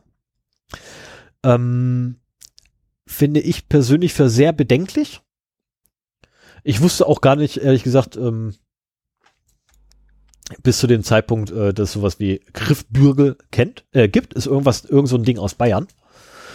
Ähm, also ist das auch so eine ähnliche Organisation wie Schufa? Ich tippe mal drauf. Ich habe es nicht, nicht explizit nochmal nachgeguckt, ähm, aber ich tippe mal drauf. Und die wollen sich immer zusammenpacken und äh, ja, natürlich, ne? Also während ein ehemaliger Datenschutzbeauftragter eines, ähm, eines Bundeslandes sagt, ah, ich sehe das aber sehr bedenklich. Äh, eine weitere Datenschützerin sagt, ah, ich finde das echt sehr, sehr bedenklich. Sagt natürlich mein neuer liebster Datenschutzbeauftragter eines Landes. Ähm, ja, also die Unternehmen äh, in der Energiewirtschaft, die haben es, ne, gerade die Energieversorgungsunternehmen, die haben es so schwer, so schwer, das kann ich völlig nachvollziehen, dass sie da ein berechtigtes Interesse dran halten haben. Nein, da gibt es kein berechtigtes Interesse. Was geht denn bitte den Energieversorger an, wie oft ich meinen Energieversorgungsvertrag gewechselt habe? Das spielt gar keine Rolle. Das Einzige, was man damit ermöglicht, ist eine Gänglung, eine Quengelung und ein, ein Festsetzen der Kunden, weil man einfach auf einmal keine neue Verträge mehr kriegt bei anderen Energieversorgern. Weil man, was ich innerhalb der letzten zwölf Monate zu oft gewechselt hat, um irgendwelche günstigen Boni abzugreifen. Ne, so Wechselprämie hier, Wechselprämie da. Okay, bleibe ich da zwei, vier Wochen, dann wechsle ich darüber, bleibe ich da vier Wochen. Ähm, greift damit alle Wechselprämien ab, so bei, einmal bei allen Anbietern, die ich habe. Und fange dann wieder von vorne an. Ähm, solche Leute werden letztendlich ähm, dann festgesetzt auf einen einzigen Versorger und wenn du halt die Arschkarte hast, bist du beim teuersten überhaupt und in die günstigsten kommst du nicht mehr. Und das finde ich einfach eine absolute Schwannerei. Aus meiner persönlichen Meinung, wohlgemerkt. Aber, ähm, und rein datenschutztechnisch betrachtet, also, sorry, aber das, das, ähm, das begründete Interesse an den Daten ich meine, die wollten einen Datenpool aufmachen, bei dem alle Energieversorgungsunternehmen drauf Zugriff haben sollen. Das erschließt sich mir das berechtigte Interesse nicht. Es kann sein, dass irgendein schlaues Ding dabei ist und wenn ich das dann lese, ich dann sage, ja, okay, kann ich nachvollziehen oder nicht. Aber bis zum heutigen Zeitpunkt oder jetzigen Zeitpunkt erschließe ich mir das überhaupt nicht, warum die denn bitte so eine Datenbank haben wollen. Ähm, klar kommt die Begründung, ja, wir wollen doch die schwarzen Schafe unter den weißen Kunden haben. Ja, aber ist euch vielleicht bewusst, dass es auch weiße Schafe gibt, die sich wie schwarze Schafe benehmen, einfach um Vorteile zu haben, weil es anders nicht geht? Aber gut, das ist, ähm, ja, steckt also man nicht ich, drin. Ich muss, ich gehe sogar noch weiter. Ich wundere mich immer wieder, dass unter den aktuellen Gesetzgebungen der Daten also im Datenschutz sowas wie die Schufa immer noch funktioniert. Ja. Also es ist halt, du hast halt keine Wahl. Wenn du einen Kredit haben willst, äh, musst du halt eine Schufa-Auskunft ermöglichen. Und wenn du bei der Schufa, ähm, wenn du dich der Schufa verweigerst, dann sind halt viele Türen für dich verschlossen. Leider, ja. Und ähm, ich bin jetzt nicht der Datenschutzexperte, aber ich meine, dass äh, dieses Vorgehen halt nicht möglich ist, dass du ähm, quasi einen Dienst an die Preisgabe sehr intimer und immer noch nicht offengelegter Informationen verknüpfst. Moment, Moment, Moment. Die Informationen, die sie speichern, haben sie offengelegt. Sie haben den Algorithmus für die Verwertung dieser Informationen ja, ja. nicht offengelegt. Den packen eben, sie um das, äh, um das ähm, na, Dienstgeheimnis, nein, Quatsch, ähm, und das Ge oder Geschäftsgeheimnis packen sie es. Ja. Und das ist eigentlich so ein Ding, dass du da halt so ein, so ein Dienst hast. Sie legen offen, welche Daten sie von dir haben. Sie legen dir aber nicht offen, wie sie diese Daten verwenden. Und das ist auch so ein Punkt, ähm, also ich persönlich hoffe ja immer noch, dass da äh, irgendwann sich jemand findet mit ähm, ausreichend tiefen Taschen, der da endlich mal gegen vorgehen kann, gerichtlich. Weil äh, ich habe das Geld nicht dafür. Das würde ich mir einen super Anwalt nehmen und da einfach mal durchpauken und mal durchexerzieren und gucken, wie weit man kommt. Weil die Schufa ist definitiv so ein Verein, der eigentlich abgeschafft gehört. Auf der anderen Seite, ähm, ich, ich kann verstehen, dass sich die Banken absichern wollen, aber genau, es ist auf jeden Fall ein Verein, der reformiert gehört. Ja, das auf jeden Fall. Also allein, dass, äh, dass es ja immer mal wieder vorkommt, dass Datensätze ähm, vermischt werden von mehreren Personen ne, und dann der, dadurch quasi der Score ver, äh, versaut wird. Ähm, haben sie vielleicht zu wenig Merkmale zur Identifikation einer Person. Ich meine, Name, Geburtsdatum, Ort. Ähm, aber egal. Äh, machen wir lieber erstmal weiter, sonst kommen wir ja von 1 zu 1000 und wir haben eine eigene Sendung damit. Äh, Nochmal 8.9. Die Polizei in Sachsen. Dort ist ein Mitarbeiter auf der Maus ausgerutscht und ähm, hat aus Versehen einen Twitter-Post retweetet von jemandem, äh, in dem die Demonstranten in Leipzig als linkes Dreckspack, ich glaube es war linkes Pack oder linkes Dreckspack, ähm, bezeichnet wurden, was ganz klar eine Beleidigung darstellen sollte. Und äh, natürlich war das Ganze ein Versehen. Man ist halt auf der Maus ausgerutscht und hat diesen, diesen Tweet aus Versehen retweetet. Das wollte man ja gar nicht. Und äh, der betroffene oder der entsprechende Mitarbeiter, der das getan hat, der ist natürlich über jeden Zweifel erhaben, dass das aus Versehen geschah. Also ähm, es war ähm, ein Mitarbeiter der Polizei. Ein offizieller Twitter-Account der Polizei, oder? Richtig. Wie? Richtig. Ah, ja. Und jetzt kommt noch der Hit. Der Betreiber dieses tollen ähm, Dienstes, mit dem sie halt ihre, ihre Social Media äh, Accounts da verwalten und, und bespaßen, ähm, sagt auch so, ja, es ist halt möglich, mit nur einem Klick zu retweeten. Äh, ja, das ist übrigens bei twitter.com auch mit nur einem Klick möglich zu retweeten. Das geht tatsächlich. Nur einmal klicken und retweeten. Das ist bei jedem Twitter-Client so. Aber egal. Ich reg mich schon wieder viel zu viel auf. Äh, ich habe eigentlich vorgenommen, für diese Sendung mich weniger aufzuregen. Also versuche ich ruhiger zu bleiben. Das wird schwierig heute. Ja. Verdammt. Und die letzte kann ich nicht bringen, weil ich vergessen habe, sie zu lesen.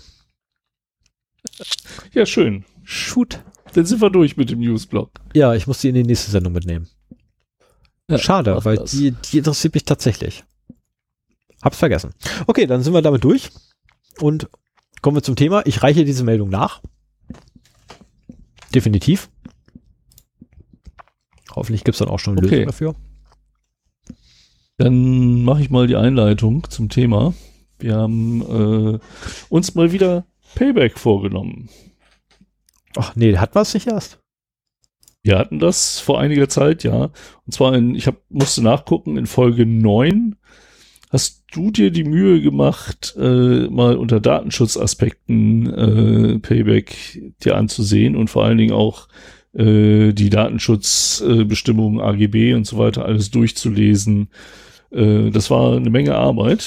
Ich kann mich auch dran Heute erinnern, geht's aber nicht ich kann mich auch dran erinnern, dass ich mich da tierisch echauffiert habe über deren Datenschutzbestimmungen. Ähm, müsste ich vielleicht nochmal nachholen das, und das heute machen, weil das war ja damals noch ähm, vor der DSGVO. Und ich müsste jetzt nochmal reingucken, wie es jetzt aussieht. Da hat sich hoffentlich ein bisschen was Ja, getan. kann man noch mal eine Payback-Sendung machen.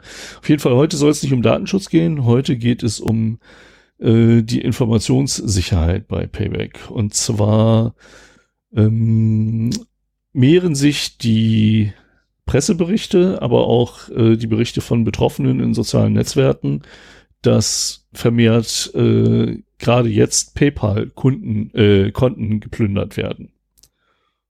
Und äh, das läuft in der Regel so ab, dass bei bestimmten Discountern, am liebsten bei Rewe, aber auch bei anderen, ähm, Punkte eingelöst werden vom, vom Konto eines Opfers. Und ja, da werden dann halt meistens Gutscheine für gekauft. Ne? Also man kann ja auch problemlos mal für ein paar hundert Euro Gutscheine bei Rewe kaufen. Ähm, das fällt auch nicht großartig auf. Ich glaube, das, das kommt auch durchaus mal regulär vor. Auf jeden Fall ähm, kann man seine Punkte beim Discounter vor Ort eintauschen gegen quasi Gutscheine des Discounters und dann halt damit meinetwegen einen Amazon-Gutschein kaufen oder, oder iTunes-Gutschein oder was auch immer. So, ähm, dieses Thema fand ich sehr interessant, weil im Gegensatz zu anderen digitalen Verbrechen man hier noch vor Ort dabei sein muss. Ähm, viele Betruge im Internet laufen halt so ab, dass das komplett alles remote läuft. Hier ist es so, dass der Betrüger halt doch nochmal in einen Discounter rein muss und eben dort vorstellig werden muss, um diese Punkte zu ergattern. Ähm, man vermutet auch, dass der Grund, dass gerade jetzt das vermehrt passiert, einfach darin besteht, dass wir jetzt in den Discountern überall Maskenpflicht haben und es viel einfacher ist, sich unkenntlich zu machen. Dann setzt man noch eine dunkle Sonnenbrille auf, gerade im Sommer jetzt. Ähm, und vielleicht noch ein Cap und dann ist man auch auf irgendwelchen Überwachungsvideos einfach nicht mehr zu erkennen. Ich bin, wir hatten die News in der letzten Ausgabe und da hatte ich schon mal gesagt, so von wegen, ich bin da gerade auf eine Gruppe gestoßen bei Facebook, ähm, die, wo sich halt die Geschädigten äh, dieses, dieser Art von Verbrechen organisieren, so mehr oder weniger. Eine Anzahl von Geschädigten Und- muss man eher sagen, weil ich gehe nicht, ich, Was? eine Anzahl von Geschädigten muss man eher sagen. Es sind dann nicht alle Geschädigten, die dort auflaufen, Nee, nee, es sondern sind, eine Zahl. es sind äh, in der Gruppe sind ungefähr 1300, äh, also Standpunkt, Stand heute ungefähr 1300 äh, Mitglieder. Ich denke mal, die meisten davon, Ausnahmen sind so Leute wie ich, die da drin sind. Ähm, die meisten davon sind wirklich betroffen. Und äh, es hatte schon mal jemand anders eine Umfrage gemacht, wie hoch denn die Schadenssumme wäre ähm, bei den Betroffenen. Und äh, dabei kam halt raus, dass also einige auch mehrere hundert Euro an Payback-Punkten verloren haben, die sie halt lange gesammelt haben. Ähm, insgesamt die Betroffenen, die da geantwortet haben, äh, summieren sich zu einem Schaden zwischen 24.000 und äh, 43.000 Euro zusammen. Wenn man jetzt mal annimmt, das war ungefähr so ein Drittel bis ein Viertel aller Gruppenmitglieder, die da auch teilgenommen haben. Und wenn man das einfach mal extrapoliert, dann landet man bei einer Schadenssumme, die sich da in der Gruppe versammelt hat, äh, zwischen 90.000 und 160.000 Euro. Also für, für die Menge schon mal ganz erklecklich. Das sind etwas mehr als 100 Euro pro Teilnehmer da. Also ähm, das sind schon, es sind nicht riesige Beträge, aber es sind halt für den Einzelnen schon hohe Beträge. Vor allen Dingen, wenn man äh, da auch unter Umständen jahrelang für gespart hat. Ähm, ich hatte früher immer so den Eindruck, also ich, ich sammle auch schon lange Payback-Punkte. Ich glaube, jetzt werde ich damit so langsam mal aufhören. Ähm, früher, als ich das noch nicht ernsthaft gemacht habe, reichte es irgendwie nach langer, langer Zeit zum Sammeln für die üblichen WMF Salz- und Pfefferstreuer. Ähm, mittlerweile, wenn man das ein bisschen intensiver macht und Coupons einlöst und so weiter, also so, so ein Huni im Jahr ist äh, durchaus machbar. Wenn man es noch intensiver macht, ist auch noch mehr machbar. Also was weiß ich, wenn man seine Urlaubsreise da noch drüber bezahlt oder andere größere Anschaffungen, die man vielleicht macht, beim Autohändler kannst du nicht unbedingt mit Payback bezahlen, aber wenn du eine Payback-Kreditkarte hast, mit der du bezahlst, fallen ja auch solche Punkte da an. Ne? Also ähm, das äh, ja ist durchaus eine eine Größenordnung, die dem Einzelnen wehtut. Und das Mantra von Payback äh, als Reaktion darauf ist immer: Wir sind sicher. Also das sind, es, es gab diverse Beispiele von Schreiben von Payback an die Betroffenen zurück, aber auch, ich habe hier einen Beitrag auf der Webseite verlinkt, wo eben auch drin steht, also das Wichtigste zuerst, Payback ist sicher. Ähm, ja, und das dachte ich mir, wäre doch mal ein interessantes Thema, um sich damit zu beschäftigen. Und ich habe da mit Stefan drüber gesprochen. Und bei solchen Sachen braucht man ihn nur anzupicken und sofort sprudelt es auch aus ihm raus. Das ist immer. Und deswegen haben wir das Thema einfach mal gemeinsam vorbereitet. Was ist? Ich, ähm, ich habe jetzt gerade, während, während, du, während du erzählt hast, habe ich ganz kurz mal die Konkurrenz angeguckt. Und die ist sogar noch, egal. es ist, oh mein Gott. Aber von der, zumindest von der Konkurrenz sind in der Gruppe äh, noch keine äh, keine Fälle aufgetreten. Aber vielleicht gibt's auch eine Gruppe äh, Konkurrenz von Payback-Geschädigte, das weiß ich nicht.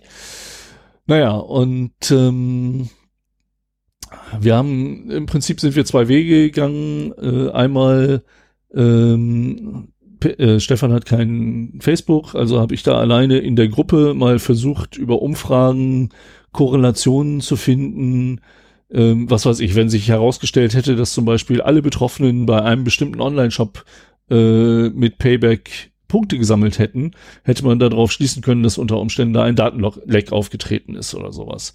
Also äh, das war so die eine Sache, wo wir dran gearbeitet haben. Und die andere war, dass wir zusammen uns überlegt haben, was sind denn theoretische Angriffsvektoren? Ähm, wie würden wir denn Payback aufmachen, wenn wir es machen müssen, wollten, müssten, wie auch immer? Ähm, und das, was dann im Endeffekt dabei rausgekommen ist, schien uns auf jeden Fall ähm, ja interessant genug, um da eine Sendung draus zu machen. Und ich kann auch versprechen, es wird interessant. Äh, wir haben Wege gefunden und da wollen wir drüber reden. Vorweg aber ein kleiner Disclaimer. Wir sind keine professionellen Pentester. Wir haben keinen Auftrag von Payback. Und was wir hier von uns geben, ist halt unsere amateurmäßige Meinung. Das muss nicht der Weisheit letzter Schluss sein. Wir haben versucht, so sorgfältig zu arbeiten, wie es geht. Ähm, aber ähm, wir wollen uns halt auch an Gesetze halten. Und das heißt, dass wir nicht aktiv versuchen, äh, irgendwelche Kundendaten von Payback auszuspähen, mit denen wir Zugriff auf fremde Konten erlangen können. Ähm, wir wollen auch uns nicht Mitteln bedienen, die halt äh, ja kriminelle Energie brauchen oder gegen Gesetze verstoßen, wie zum Beispiel äh, unsere Requests über fremde Router eines Botnetzes zu äh, verteilen oder so. Ähm, also wir müssen Payback so als Blackbox sehen, weil wir einfach dadurch, dass wir uns an Gesetze halten wollen, äh, ja, dazu verpflichtet sind. Wir wollen aber einen Beitrag leisten zur Diskussion um die Sicherheit von Payback, denn ähm, das ist das, was momentan, glaube ich, nötig ist. Wie gesagt, es gibt auch vermehrt Presseberichte, die darüber berichten. Und gerade weil Payback immer wieder so sehr betont, dass sie sicher sind, wollten wir unbedingt mal nachsehen. Und auch was, was ich zum Beispiel in der, in der Facebook-Gruppe an Umfrageergebnissen habe, ist alles andere als repräsentativ. Das sind halt Trends, die in dieser Gruppe vorherrschen. Das sind auch immer nur eine kleine Untermenge der aller Beteiligten, die da teilgenommen haben, obwohl das sind zum Glück immer auch, auch gerne mal äh, dreistellige Beteiligungen dabei gewesen. Ja, äh, das war mir wichtig, nochmal als Disclaimer vorwegzuschieben, um auch zu vermeiden, dass wir jetzt in den Verdacht kommen, irgendwie Payback gehackt haben zu wollen oder sowas. Das ist nicht der Fall. Ähm, wir haben uns keinen Zugriff auf fremde Konten äh, erlangt und wir haben es auch nicht versucht, muss ich ganz ehrlich sagen. Aber wir haben uns überlegt, wie wir es machen könnten und ein paar kleine Maßnahmen unternommen, die diese Überlegungen stützen sollen. Oder ich, ich hätte fast gesagt gehabt, verifizieren, aber nee, das ist, äh, wir haben keinerlei, also von, von allem, was wir gefunden haben und uns ausgedacht haben, äh, haben wir keinerlei Verif Verifikation durchgeführt, ob es wirklich so funktionieren könnte. Ähm, allerdings haben wir halt so ein paar Sachen schon durchaus gemacht, um halt ähm, ja einfach zu bestätigen, dass unsere Vermutung halt richtig ist. Weil wenn man halt eine Theorie baut, dann beginnt man immer damit, ich glaube, dass etwas so sein könnte. Und was wir halt gemacht haben, ist, wir haben einfach dieses Glaube und könnte weggeknallt und können halt jetzt sagen, wir wissen, dass es so ist. Und ähm, weiter haben wir es auch nie getrieben. Weil wir es wenn, schon sagten. Wenn unter unseren Hörern Leute sind äh, mit entsprechenden Fähigkeiten. Wir freuen uns über eine rege Diskussion auch in den Kommentaren auf 0x0d.de. Ähm, bleibt bitte auch im, im Rahmen der Gesetzmäßigkeiten, versucht nicht äh, da weiter vorzugehen, aber ähm, zumindest die theoretischen Möglichkeiten zu diskutieren, würden wir uns äh, sehr freuen. Wir haben das auch wir machen das ja selber unter uns gerne. Ich wollte sagen, wir sind, ähm, glaube ich, seit zwei Wochen und, dabei. Äh, diese Diskussion hat auch sehr viel Spaß gemacht. Und äh, ja, dann werden wir einfach mal vorstellen, was wir so gefunden haben. Richtig. Vorweg ähm, eine Erläuterung.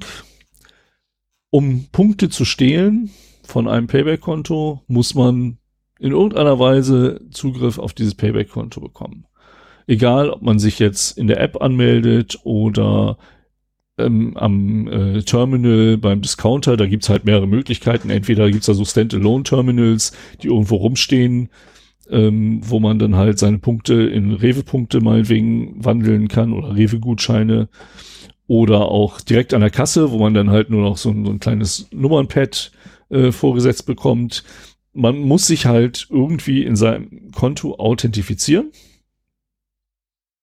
um irgendwas mit den Punkten machen zu können.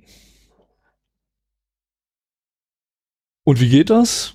Es gibt drei Möglichkeiten, sich bei Payback zu authentifizieren.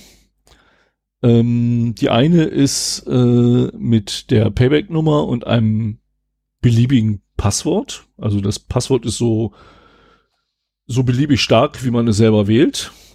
Hm. Ähm, das geht vor allen Dingen halt im Webinterface und in der App.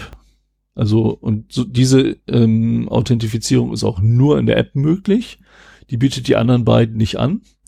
Aber zum Beispiel auch, also im, und im Web kann man alle drei Authentifizierungsmethoden benutzen. Die zweite ähm, ist die Payback-Nummer und eine vierstellige PIN-Nummer. Das funktioniert im Web und am Terminal äh, bei, bei den entsprechenden Partnergeschäften. Entschuldigung, Partnergeschäften.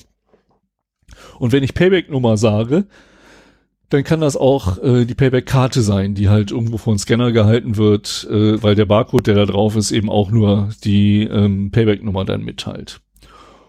Und die dritte Möglichkeit, äh, sich für sein Payback-Konto zu authentifizieren, ist die Payback-Nummer und die Post angegebene Postleitzahl und das Geburtsdatum. Das funktioniert auch im Terminal beim Partnergeschäft oder äh, im Webinterface. Die App bietet das meines Wissens nicht an. So, diese drei Möglichkeiten gibt es halt, also immer die Payback-Nummer als quasi der Username und dann entweder ein vernünftiges Passwort oder eine vierstellige PIN oder Postleitzahl und Geburtsdatum. Man kann keine dieser Authentifizierungsarten deaktivieren. Man kann eventuell den PIN deaktivieren, indem man keinen vergibt. Das weiß ich nicht. Ähm, aber wenn man, ähm, man, wenn man ein Passwort vergeben hat, kann man nicht mehr sagen, ich möchte mich nicht mehr über das Passwort authentifizieren können. Oder ich möchte mich nicht über, ich habe jetzt ein starkes Passwort gewählt, ich möchte mich nicht über Geburtsdatum und Postleitzahl authentifizieren können. Ähm, ja, und der Barcode auf der Karte ähm, lässt sich halt leicht selbst erstellen. Ähm, gibt halt auch nur die Payback-Nummer wieder. Diese Karte ist kein eigenständiges Sicherheitsmerkmal mit irgendwelchen Zertifikaten da drauf oder so, äh, sondern einfach nur äh, ermöglicht die Eingabe der Payback-Nummer über die, das Scannen eines Barcodes. Ja, so viel vorweg. Ähm, ich würde sagen, wir gehen jetzt mal durch die möglichen Angriffsvektoren und äh, diskutieren so ein bisschen, wie wahrscheinlich es ist, dass die ausgenutzt werden. Ähm, Payback zieht sich immer auf den Fall zurück, dass die Opfer von Punkte, vom Punkteschwund auf dem Payback-Konto ähm, über Phishing oder Credential Stuffing zustande gekommen sind. Also Payback ist der Meinung, wir sind nicht schuld, unser System ist sicher. Da müssen die Benutzer selber etwas ähm, falsch gemacht haben. Und äh, für die Leute vielleicht, die mit den Termen noch nicht so äh, vertraut sind, äh, bei Phishing geht es einfach darum, dass man eine E-Mail bekommt, die so aussieht, als wäre sie in dem Fall von Payback meistens mit irgendetwas darin geschrieben, das zu einer Affekthandlung aufruft, also einem sofortigen Handeln, ohne dass derjenige wirklich nachdenkt. Zum Beispiel, eventuell wurde von einem ähm, unberechtigten Dritten auf Ihr Konto zugegriffen. Bitte locken Sie sich sofort bei Payback ein, um das zu überprüfen. Und äh, dann sieht, also das sieht auch wirklich so aus, als würde es von Payback kommen. Und dann ist da ein Link zur Login-Seite und wenn man da draufklickt, landet man auf einer Seite, die auch so aussieht wie von Payback. Sie ist aber nicht von Payback. Ähm, und äh, wenn man seine Payback-Zugangsdaten dort eingibt, dann werden sie anschließend äh, an den Betrüger äh, weitergeleitet. Und wenn er gut war, leitet er dann auch auf die Original-Payback-Seite weiter mit einer Fehlermeldung, äh, oh, sie haben sich wohl vertippt, das hat nicht gestimmt. Und dann landet man beim echten Payback, tippt's nochmal ein, kommt auch in sein Konto, findet natürlich nichts von dieser Meldung, aber äh, man wundert sich kurz und sagt sich, okay, ähm, war wohl ein Fehlalarm.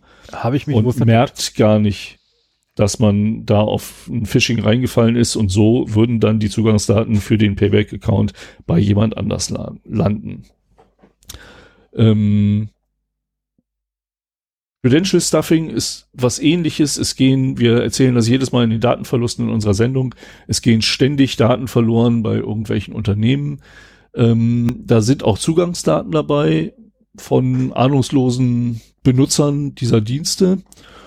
Und äh, diese Zugangsdaten werden im Darknet auf Handelsplätzen verkauft. Und die Käufer schreiben sich gerne sogenannte Checker-Software, Checker-Tools, die dann halt ähm, diese Listen von bekannt gewordenen E-Mail-Adressen und Passwörtern nehmen und gegen GMX, Web.de, Gmail, Payback, PayPal und eBay, ja, eBay hatten wir schon, also alle möglichen Dienste abchecken und einfach nur gucken, kommen sie rein. Und äh, da wird auch PayPal, Payback dabei sein. Entschuldigung, ich verwechsel das ständig. Und äh, wenn man dann halt merkt, oh, da hat jemand das gleiche Passwort für diesen Dienst, der geknackt worden ist und Payback benutzt, dann hat man halt ein valides Payback ähm. Und ähm, das sind beides Methoden, die im Internet absolut gängig sind, die auch immer wieder vorkommen. Ich bin mir auch sicher, dass einige der Fälle in der Gruppe ähm, davon betroffen sind. Ich, ich weiß von einem, der gerade heute aufgeschlagen ist, der aber noch viel ärmer dran ist.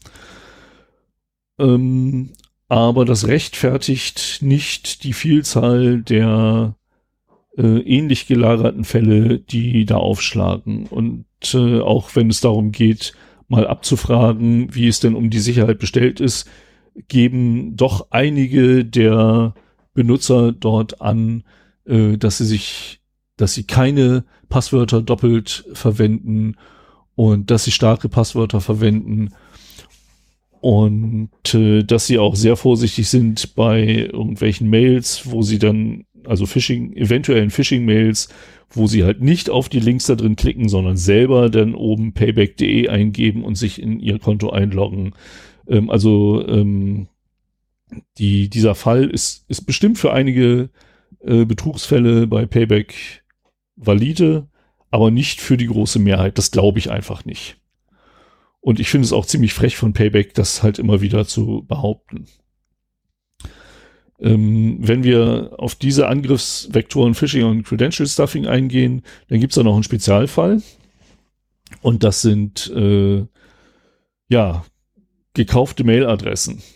Also egal ob über Credential Stuffing oder Phishing, ähm, wenn es damit gelingt, ein Mail-Account aufzumachen, ähm, dann kann man halt über diesen Umweg eben auch Payback, aber auch andere Dienste ähm, knacken sozusagen.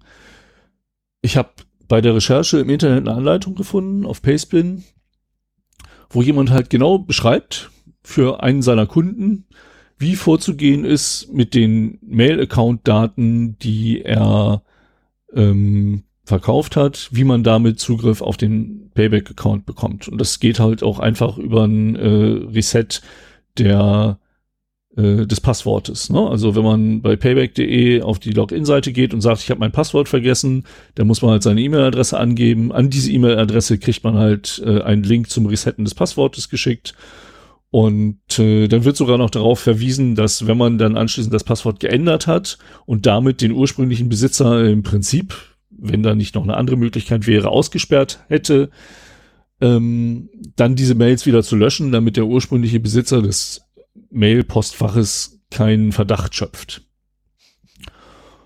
Und äh, auch das ist halt äh, eine valide Angriffsmethode für Payback-Konten, ähm, die aber auch meiner Meinung nach nicht dafür zuständig ist. Denn wenn man einmal über eine Mailadresse Zugriff auf Payback bekommen hat, hat man auch ganz andere Möglichkeiten. Wir hatten gerade heute jemanden, der ist neu dazugekommen, dem war auch das eBay, der eBay-Account schon aufgemacht worden. Zwei Tage vorher, da hat er ähm, noch nicht so, so reagiert, wie er es vielleicht hätte tun sollen. Und der ist jetzt auch aus seinem E-Mail-Konto ausgesperrt, weil auch da halt das Passwort neu gesetzt worden ist. Und sein Angreifer kann sich jetzt ganz in Ruhe die E-Mails durchlesen oder ausprobieren, bei welchen Diensten der noch angemeldet war. Vielleicht, wenn das jemand ist, der seine Mails löscht, dann weiß man ja nicht mehr aus der Historie heraus, welche Dienste sich da melden. Aber dann geht man halt mal zu eBay und probiert E-Mail-Adresse und Passwort aus ähm, und äh, lässt sich ein neues Passwort an die E-Mail-Adresse schicken und wenn dann was ankommt, heißt das, okay, der Benutzer ist da bekannt und äh, kann dann halt das Passwort resetten und hat dann auch Gewalt über den eBay-Account und ist derjenige schon aus seinem Mail-Account ausgeschlossen und aus seinem eBay-Account. Ähm, ja, also ähm, dieser Fall, dass die E-Mail-Adresse aufgemacht wird von einem Angreifer, ähm, ich habe es heute am eigenen Leibe erfahren, einfach weil ich mit jemandem Kontakt hatte, dem das passiert ist. Ähm, da ist wirklich schnelle Aktion gefragt. Dann muss man zusehen, dass man vielleicht doch noch wieder Kontrolle über seinen E-Mail-Account bekommt. Ansonsten alle Dienste sperren, über die halt einem Schaden zugefügt werden kann. Also wenn wir hatten den Fall, dass ähm, Amazon-Konten geöffnet wurden und da Artikel angeboten wurden. Also es waren Amazon-Konten von Shops mit guten Bewertungen. Die haben halt billig dann andere Artikel angeboten, die natürlich nie verschickt worden sind, aber alle bezahlt worden sind. Und wo sich dann aber anschließend die Kunden, die das nicht bekommen haben, an dem ursprünglichen Geschäft beschwert haben, wo denn ihre Ware bleibt. Genauso geht's mit eBay. Wenn ich jetzt von einem fremden Menschen einen eBay-Account übernehme, dann kann ich natürlich äh, teure Notebooks zu günstigen Preisen anbieten, streich das Geld ein und verschickt nie ein Notebook. So, und wer kriegt den Ärger? Der ursprüngliche Besitzer des Kontos, nicht ich, weil der ist ja dahinter liegt. Also, wenn das über das Mailkonto geht, dann hat man ein richtig großes Problem. Und äh, derjenige, der da heute, vielleicht hört er ja zu, ähm, ich werde nachher noch die Sendung bewerben in der Gruppe. Der tut mir echt leid. Also da möchte ich nicht tauschen. Das ist äh, so der, der größte Fehler, dem, oder das größte Problem, das man haben kann. Und deswegen bitte, wenn ihr, egal wie ihr auf Sicherheit steht, ich meine, ihr werdet euch dafür interessieren, wenn ihr unser Gelaber immer anhört, aber ähm, das E-Mail-Konto bitte mit einem eigenen Passwort absichern und Zwei-Faktor-Authentifizierung, wenn es irgendwie möglich ist. E-Mail ist das Wichtigste überhaupt. Das kommt noch vom ähm, vor dem Online-Banking, weil da ist durch Gesetzmäßigkeiten ja mittlerweile eh ein zweiter Faktor nötig. Und äh, die meisten Schaden kann man wirklich beim E-Mail-Konto, äh, beim E-Mail-Konto einrichten. Das stimmt leider, ja. So, das waren jetzt so die Standardfälle. Das sind auch die Vorwürfe von Payback. Jetzt kommen wir mal zu dem interessanten Kram. Man kann sich bei Payback anmelden mit der Payback-Nummer, der Postleitzahl und dem Geburtsdatum. So, ähm, Stefan kennt meine Postleitzahl. Dein Geburtsdatum Stefan kennt. Nein, ist verkehrt. Also ich weiß nicht, ob er ihn auswendig kennt, nein, aber er hat zumindest eine gute Chance. Genau, also ich kenne dein Geburtsdatum nicht, aber ich habe einen Dienst, der dein Geburtsdatum kennt. Also mindestens ja, einen habe ich, genau. weil jedes Jahr gratuliere ich dir und mir wird Bescheid gesagt, dass du Geburtstag hast. ja, genau. So, also du kennst meine Postleitzahl, du kennst mein Geburtsdatum.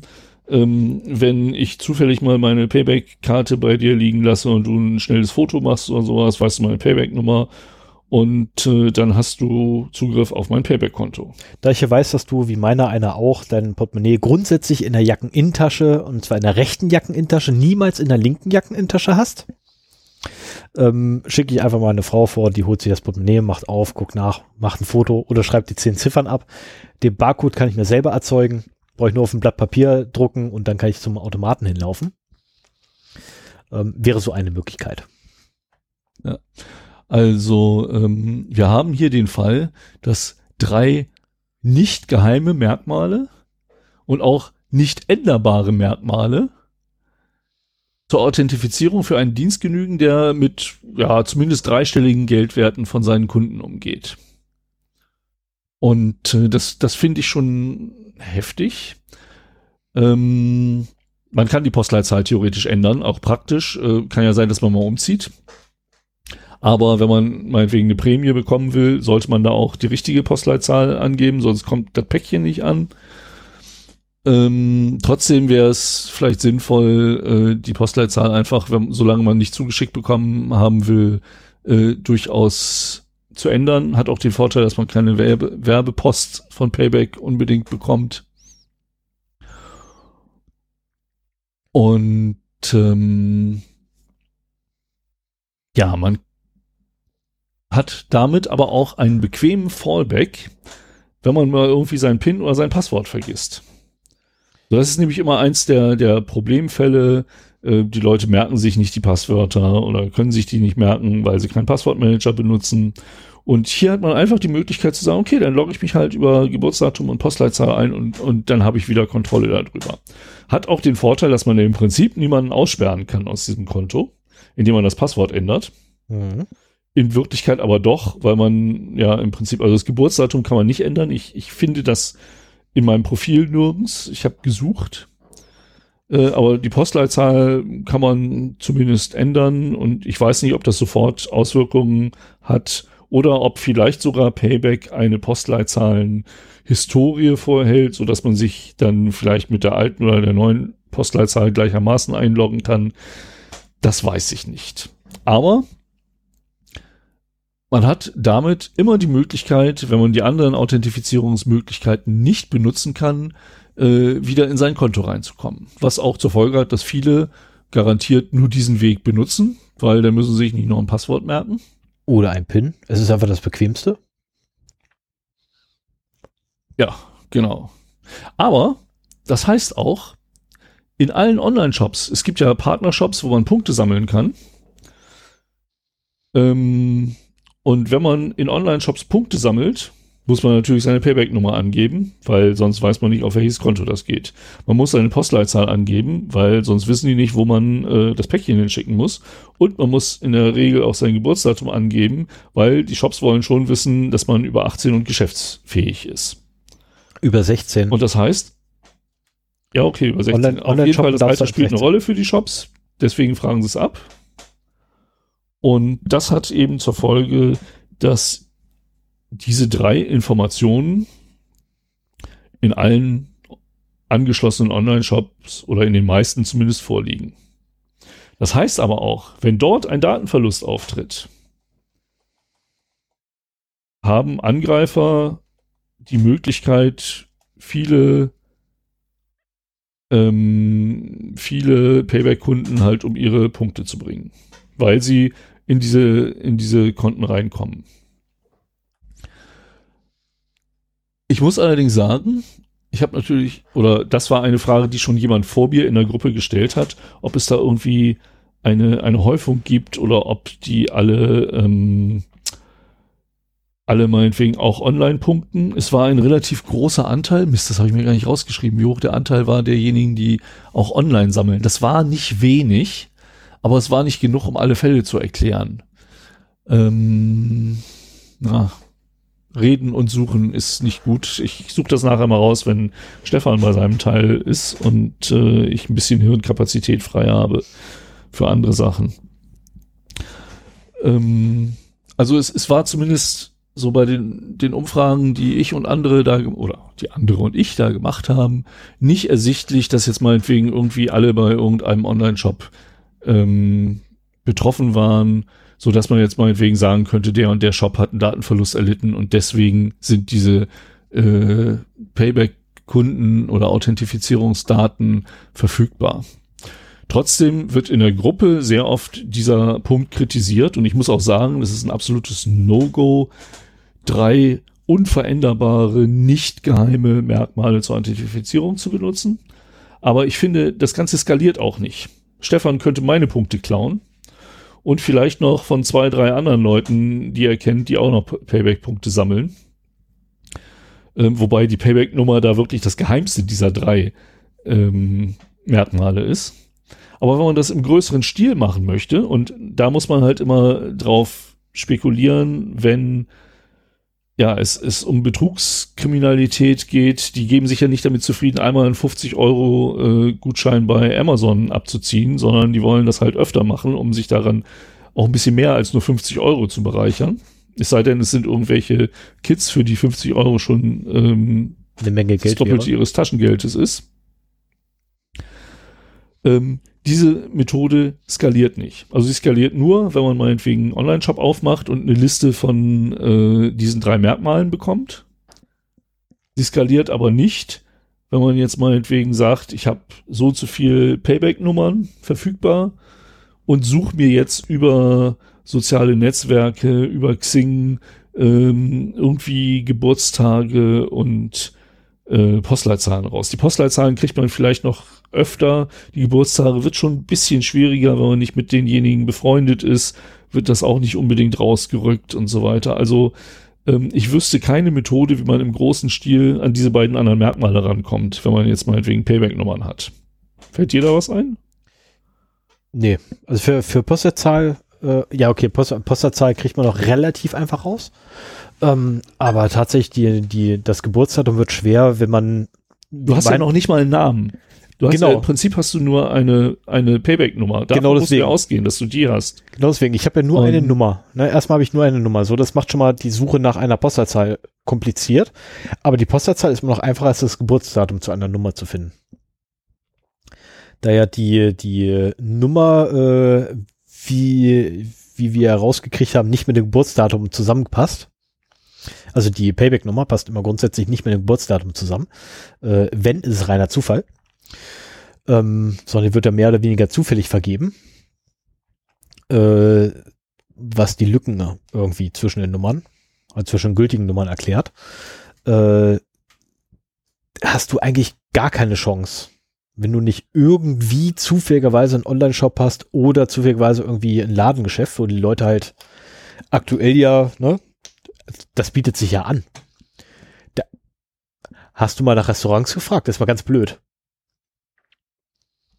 Sorry, ich, ich komme erst Äh, jetzt drauf, wo ich wo Nee, ich habe also das, das war etwas, das, das hatte jemand vor mir schon mal gefragt. Und da wollte ich halt nicht nochmal eine ähnliche Umfrage gleich hinterher schieben. Äh, aber der meinte halt, es gab halt keine, keine Häufung bei irgendwelchen Shops. Okay, weil das, das wäre Ähm, doch so, weil Restaurants haben ja derzeit mich tatsächlich Vorname, Nachname, Geburtsdatum und vollständige Anschrift. Ja, aber haben die Payback-Nummern. Gibt es, okay, das weiß ich nicht, ob es Restaurants oder irgendwelche welche Cafés oder so gibt, wo man Payback-Punkte sammeln kann. Das weiß ich auch nicht. Also die großen, die großen Ketten wie Burger King oder McDonalds, vielleicht, das äh, weiß ich nicht. Aber auf jeden Fall, also ich denke mal, wir sind uns einig, ähm, Es wird kompliziert. dass diese Authentifizierungsmethode ein, ein großes Sicherheitsproblem darstellt, aber wahrscheinlich nicht für die große Anzahl von Punkte äh, verantwortlich ist. Anders ausgedrückt, es ist durchaus ein beträchtliches Sicherheitsrisiko bei der Art von ähm, Login-Merkmalen, wenn man sie verwendet. Aber sie sind nicht im Bulk nutzbar und somit nur für gezielte Angriffe, wenn überhaupt, zu gebrauchen. Und Ja. Es, es sei denn, man hat wirklich äh, Zugangslisten von meinetwegen einem äh, gehackten Online-Shop oder so. Das Ja. wäre das Einzige, worüber das ginge, was nicht auszuschließen ist. Ne? Also natürlich nicht. Ich es gibt in der Gruppe auch viele, die mittlerweile die, der Meinung sind, dass Payback selber hinter diesen Punkte-Diebstahlen stehlen steht. Ähm, ich kann mir das nicht vorstellen. Äh, ein, ein Unternehmen würde dieses Risiko nicht auf sich nehmen, was natürlich sein kann. Äh, und das trifft auf Payback zu, wie auch auf die Partnershops im Internet. Ähm, ein, ein Innentäter an der richtigen Stelle hat natürlich Zugriff auf diese Informationen. Ne? Also wenn bei richtig. Payback oder bei, was weiß ich, ich glaube Konrad gehört zu den Partnershops. Wenn bei Konrad einer der Admins ähm, Geldsorgen hat, wenn ich weiß, wie er seinen Einkauf bei Rewe bezahlen soll, ähm, dann wäre es durchaus möglich, dass äh, der mal in die Datenbank guckt und sich da ein paar Payback-Accounts rausnimmt, um äh, die Punkte dann zu räubern. Richtig. Und, Oder auch äh, im großen Stile. bei Online-Shops, ich meine, es gibt ja auch Shops, die auf Magento setzen. Und das ist ja meine, meine Lieblings-Shop-Software, weil die halt mit den Sicherheitsupdates immer so ein bisschen hinterherhinken. Die sind auch ein paar Mal schon bei uns äh, in den News gelandet, weil die halt echt gravierende Sicherheitslücken teilweise aufgewiesen haben. Und es damit dann selber in, also selbst bei, bei, bei großen Nachrichtenseiten, die sich eigentlich mit Kleinigkeiten nicht mehr abgeben, dann reingeschafft haben in die Headlines. Und das ist halt denkbar einfach, dass da, also es ist einfach denkbar, mehr nicht. Ne, Es gibt nie, keinen Beweis Mhm. dafür, aber es ist halt denkbar, dass irgendwo ähm, eventuell, wenn da so ein Magento-Shop ist, dann sieht man das leider auch nicht an, dass man da einfach die Daten rausträgt.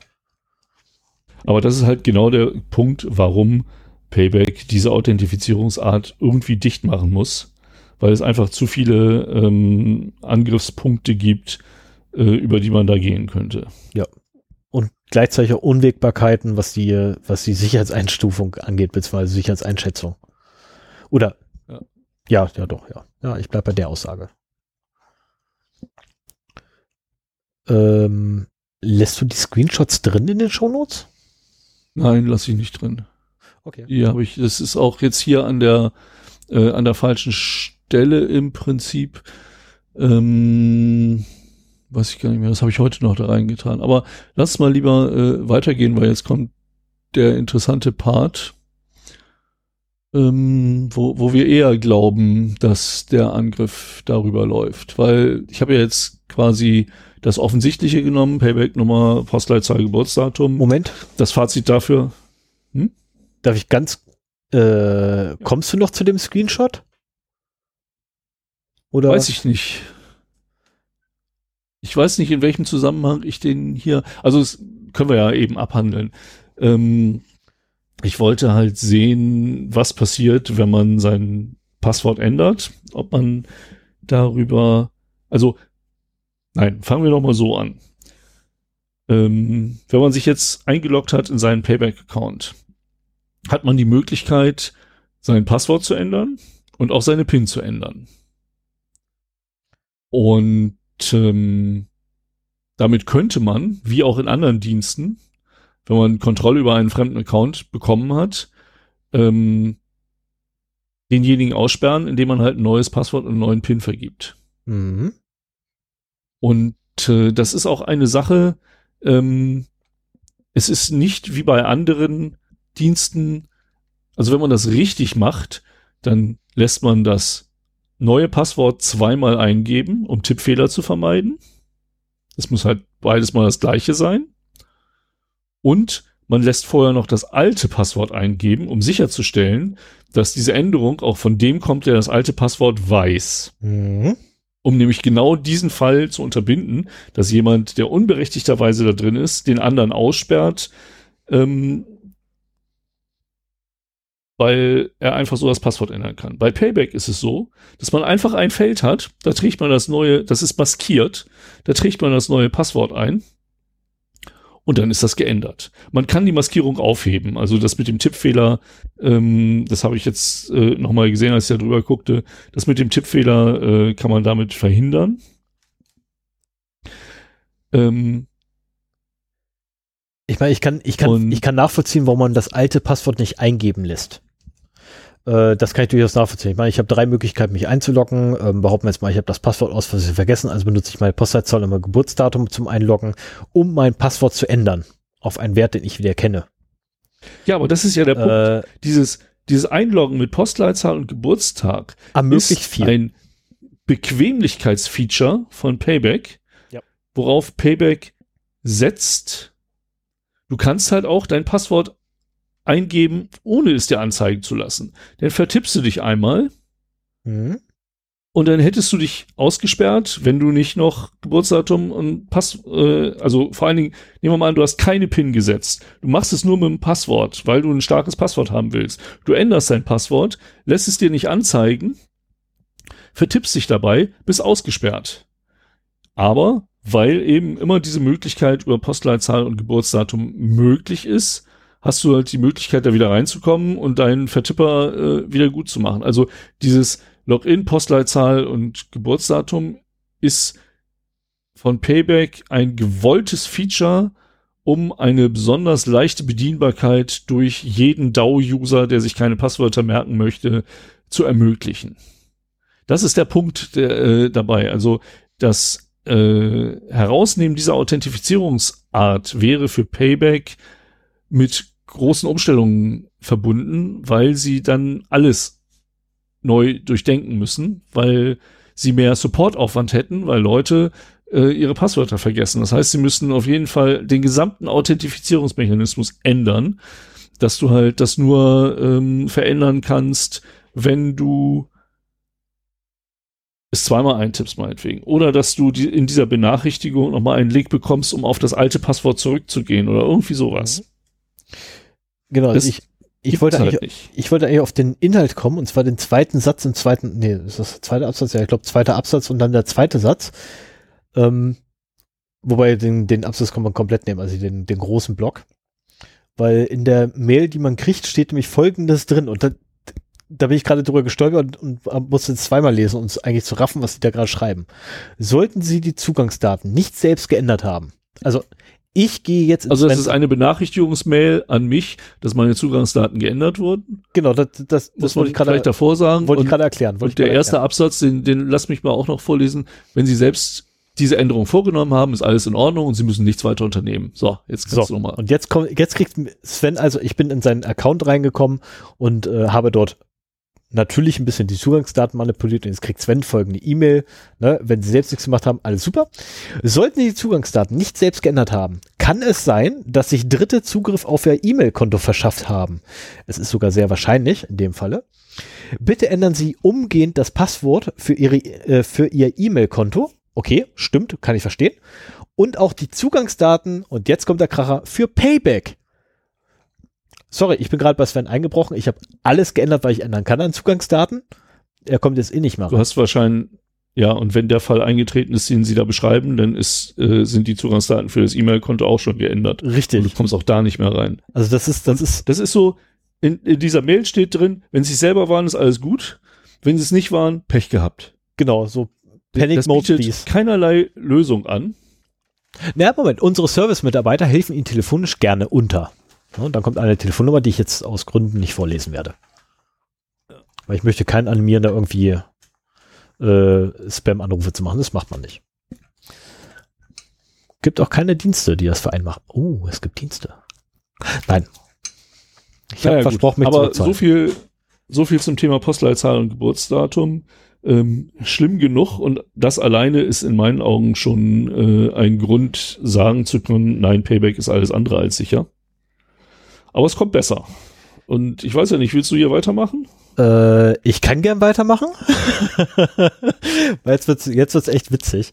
Ähm, und zwar haben wir uns überlegt, okay, wenn wir jetzt Nutzername und Passwort nicht haben und wir haben nicht, äh, oder beziehungsweise ich habe nicht die Möglichkeit, ähm, Postleitzahl und äh, Geburtsdatum rauszufinden. Und dann sagt Sven, ey, warte mal, guck mal ganz unten, da steht ja Login per PIN. Und ich klickte dann drauf und, und fand ein Feld oder zwei Felder kriegte ich dann. Äh, in das eine sollte ich eine Accountnummer eintragen, in das zweite eine PIN. Jetzt wusste ich nicht, wie lang die PIN ist. Kein Problem. Nach vier Zeichen ist einfach Schluss. Finde ich super bei Passworteingabefeldern. Ich finde das immer klasse bei, bei Feldern, wo Mandatory Information eingegeben werden müssen, wenn dann tatsächlich irgendwann einfach Schluss ist, da ich dann nicht mehr mal eingeben kann. Bei Passwortfeldern finde ich sowas immer scheiße. Ähm, Ja. Und- du weißt halt. Äh, Genau, dann weiß ich die Länge. Dann weiß ich einfach die Länge. Okay, der Pin ist vier Stellen lang. Wunderbar. Gebe ich mal ein Zeichen an. Nein, es dürfen nur Ziffern rein. Okay, das heißt, das Ding besteht nur noch aus vier Ziffern. Ähm, und dann dachte ich so, okay, oder nein, Sven und beide hatten gleichzeitig dieselbe Idee. Okay, wir probieren einfach mal so ein paar Pins aus. und wir probierten dann ein paar Pins aus und siehe da, auf einmal kriegte, ich glaube, du hast die, glaube ich, zuerst gekriegt, ne? Ähm, dieser Account wurde aufgrund von Fehleingaben für 24 Stunden äh, gesperrt. Äh, konntest du dann eigentlich noch mit den Zugangs also mit anderen Zugangsdaten nicht einloggen? Weil das habe ich zumindest nicht probieren können. Nee, nee. Also davor, davor haben wir auch andere Sachen rausgefunden. Ja, da komme ich gleich zu. Da komme ich gleich zu. Also jedenfalls nach zehn. Aber das, das ist der Punkt. Also wenn man, wenn man zehnmal, wir haben es vor allen Dingen, ich habe einen neuen Account angelegt und dir die PIN-Nummer nicht gesagt. das Und dann hast du versucht halt mit dieser Pay Payback-Nummer und einem äh, beliebigen äh, Pins da einfach mal rumzuprobieren. Und da sind wir halt auf dieses 10-Mal-Limit gestoßen. Da wird dann halt irgendwann, ist ja auch ein Sicherheitsfeature, ne? Ist ein super Brute Sicherheitsfeature. Force-Schutz. Ich finde das super. Also 24 Stunden vor allem sind äh, echt eine klasse Nummer. Ähm, zu der Rechnerei dazu komme ich gleich. Äh, allerdings habe ich mir dann die Frage gestellt, ähm, okay, wie komme ich denn eigentlich an die Nummern ran? Und Sven hat Payback-Nummern. genau, an die Payback-Nummern und Sven hat sich dann aus Versehen mal vertippt gehabt. Und ihm ist dann etwas aufgefallen, nämlich das Eingabefeld für die Payback-Nummer sagt dem Nutzer, ob es eine gültige oder eine ungültige Nummer ist. Es sagt ihm nicht, dass es die gültige Nummer für mich ist, aber es sagt mir zumindest, ob diese Payback-Nummer überhaupt existent ist. Ähm, ich habe mir jetzt nicht den Quellcode dahinter angeguckt, weil das wäre dann Whitebox gewesen und Quellcode angucken habe ich eh keine Lust drauf. Ähm, aber ich habe mir, Quellcode im Browser kannst du ja ansehen, solange es nicht vom Server klaust. Ja, aber ich habe da, ich habe da äh, keinen Nerv drauf gehabt, muss ich ganz ehrlich gestehen, weil ähm, der ist zwar gut formatiert, also lässt sich tatsächlich lesen, man mag es nicht glauben. Ne, was normalerweise ja bei Quellcode nicht so der Fall ist im Internet. Der lässt sich tatsächlich lesen. Ähm, aber da ist dann wieder so ein Kram, dass halt äh, die JavaScript-Funktionen, die dahinter liegen, maskiert werden und ich habe da keinen Bock drauf. Also das, das ist so, da musst du dir die JavaScript-Funktion rausholen, dann musst du erstmal gucken, okay, was habt ihr verwendet? Es wird sehr wahrscheinlich Base 64-Kodierung sein. Ähm, welche? Ja, okay, die und dann, nee, keine Lust. Und wenn man ganz witzig das macht, macht man eine Funktion, die, äh, die eine, eine Entschlüsselung vornimmt und diese Funktion wiederum ist Base 64 kodiert. Ähm, Gibt ganz wilde Spielereien, habe ich auch schon mal alles in, in live gesehen gehabt und dann äh, reverse engineert, wie der Kram überhaupt funktioniert. Ähm, aber habe ich halt so jetzt für nebenher das ist keine viel Lust Arbeit. gehabt. Genau, es ist halt, es ist halt Arbeit. Ich muss das Arbeit. eine Mal einen ganzen Tag reinstecken, um rauszukriegen, welche, äh, welche URL die überhaupt aufrufen wollten. War der Mühe nicht wert. Äh, stattdessen habe ich einfach ein bisschen rumprobiert und habe innerhalb von sehr kurzer Zeit äh, drei Informationen gekriegt. Wenn ich nur die Accountnummern durchprobiere, also angefangen von, also die Accountnummern sind halt alle gleich aufgebaut. Das ist meine Grundannahme. Ich habe Nummern.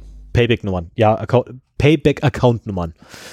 Ähm, in folgenden Account-Nummern genannt. Also, wenn wir davon ausgehen, dass alle Account-Nummern gleich aufgebaut sind, brauche ich nur eine einzige zu wissen. Sven war so nett und hat mir eine gegeben.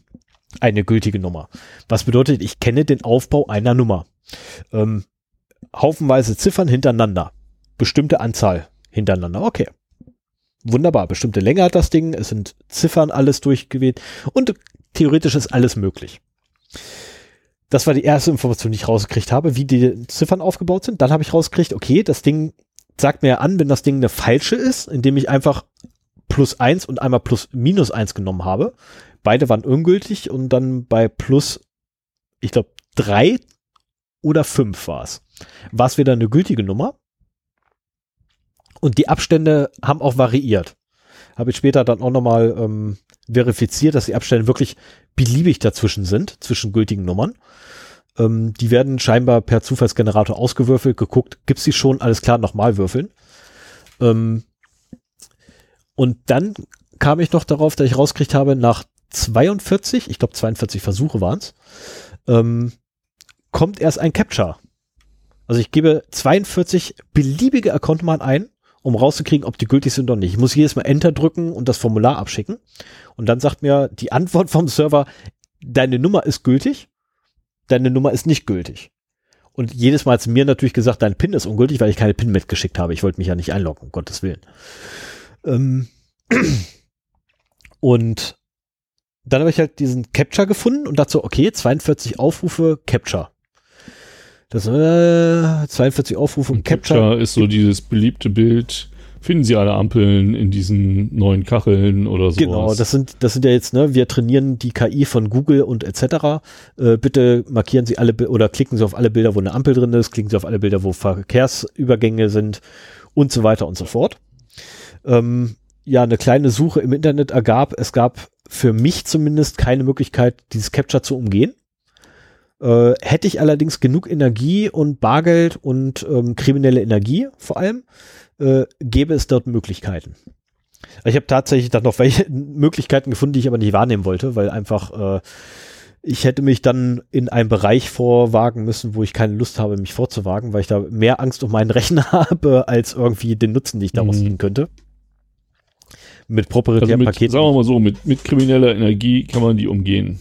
Richtig. Und man kann sich sogar. es gibt die- auch die Möglichkeit, das haben wir nicht verifizieren können, aber zumindest die Möglichkeit beschrieben gefunden, dass man, äh, also es, es gibt für Leute, die nicht gut sehen können, die Möglichkeit, sich auch etwas ausgeben zu lassen, einen Text, also Audio, Mhm. und das dann wieder einzutippen. So, und wenn man diese Ausgabe, wenn man das auf diese Ausgabe umlenkt und dann einem Sprachdienst zur Verfügung stellt, der das Ganze transkribiert, hat man anschließend quasi eine prima Capture-Umgehungs-API, dass man da wieder reinfüttert. Und so könnte man dieses Capture sogar automatisiert umgehen. Ich hätte ja. Das ging früher auf jeden Fall. Jetzt haben wir zumindest keine einfache Lösung gefunden, das zu machen, was aber äh, trotzdem nicht heißt, dass es nicht umgehbar ist. Richtig. Ähm, Die andere Sache ist, dass man halt unterbezahlte Menschen in äh, dritte Weltländern dafür bezahlt, äh, auf Bilder zu klicken, was auch durchaus eine gängige Methode ist, um Captures zu umgehen. Genau, dann haben wir ähm, so, so viel erstmal zu Nummern. Also alle, alle 42 Fehlangaben kam ich halt auf ein Capture. Äh, was an sich jetzt erstmal okay ist. Ähm, generell, ich finde die Schwelle von 42 allerdings ein bisschen zu gering. Die sollte man vielleicht noch weiter unten setzen. Gut, ein Capture selber, ähm, als wenn ihr auch gerade gesagt habt, so eine richtige Hürde ist es nicht mehr heutzutage. Da gibt es mittlerweile ja auch Dienstleistungen für. Ähm, aber zumindest stellt sie halt für Leute wie mich zumindest ein echtes Hindernis da auf Dauer. Weil, äh, wenn ich halt am Durchprobieren bin, stört das nur. Dann kommt da so Seite, hoppla, Wir- und das nervt. Wir müssen ja dran denken, dass man das automatisieren möchte. Es geht ja Richtig. nicht darum, dass Stefan an seinem Rechner sitzt und manuell die ganzen Nummern ausprobiert, sondern letztendlich, wenn man einen größeren Stil fahren will, möchte man das auto automatisiert machen. Und ein Skript zu schreiben, das eine Webseite aufruft, eine Nummer ins Formular einträgt, Und äh, die Antwort ausliest Mhm. und aus dieser Antwort dann entscheidet, richtige oder falsche Nummer, ist überhaupt kein Problem. Ähm, dieses Capture automatisiert zu umgehen, ist dann schon schwieriger. Aber wie bereits gesagt, mit genug krimineller Energie auch nicht mehr ganz so schlimm. Ja, weil es ist halt Ja, und vor allen Dingen ein, eine Möglichkeit äh, haben wir auch noch, äh, die wir auch später nochmal brauchen werden. Ähm, wenn man sich kriminell mit Hacken beschäftigt, hat man meistens auch die Möglichkeit, auf ein Botnet zuzugreifen. Also auf Richtig. ein netzfremder Rechner, das man sich idealerweise selbst zugelegt hat, aber man kann es auch einfach mieten. Und die kann man halt im einfachsten Fall als Proxys benutzen. So, das heißt, äh, wenn äh, nach 42 äh, Versuchen ein Capture kommt, über das man nicht drüber wegkommt, dann leitet man seine Umfragen eben über einen anderen äh, Zombie-Rechner aus seinem Botnet weiter und hat wieder 42 neue Versuche. Richtig. Ähm, so, dann gibt's ja auch noch äh, die, oh mein, die muss, das musst du mal schnell machen, die, die Grabber, die man kaufen kann. Das, ich glaube, die, die, Kau die, oh Gott, ah, ich hätte es vorher lesen sollen. Das, Ja, das der Link, den gesehen hatte. also sa sagen wir mal so, ähm, bei dir ist das Licht gerade ausgegangen. Ist das Absicht? Nee, bei mir ist das Licht noch an. Ah, nee, nee, alles klar, äh, ich habe mich getäuscht. Ähm,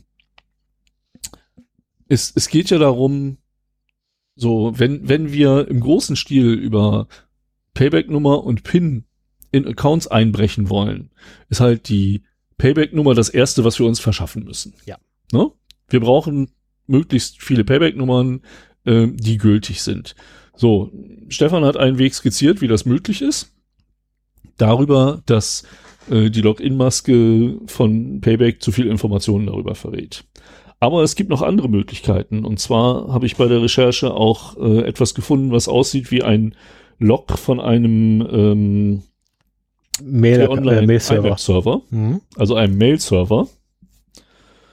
Und äh, das war schon vorgefiltert, und zwar nur für ähm, Payback-Mails. So, Payback verschickt immer Mails an seine Kunden. Ihr aktueller Punktstand ist jetzt so und so viel. Ihre Kundennummer ist übrigens diese und hier haben Sie Coupons, die Sie einlösen können. Klicken Sie auch mal wieder auf unseren Link und so weiter. Und äh, da steht halt auch immer die eigene Kundennummer drin. Und äh, diese Logdatei war halt vorgefiltert auf Payback-Mails.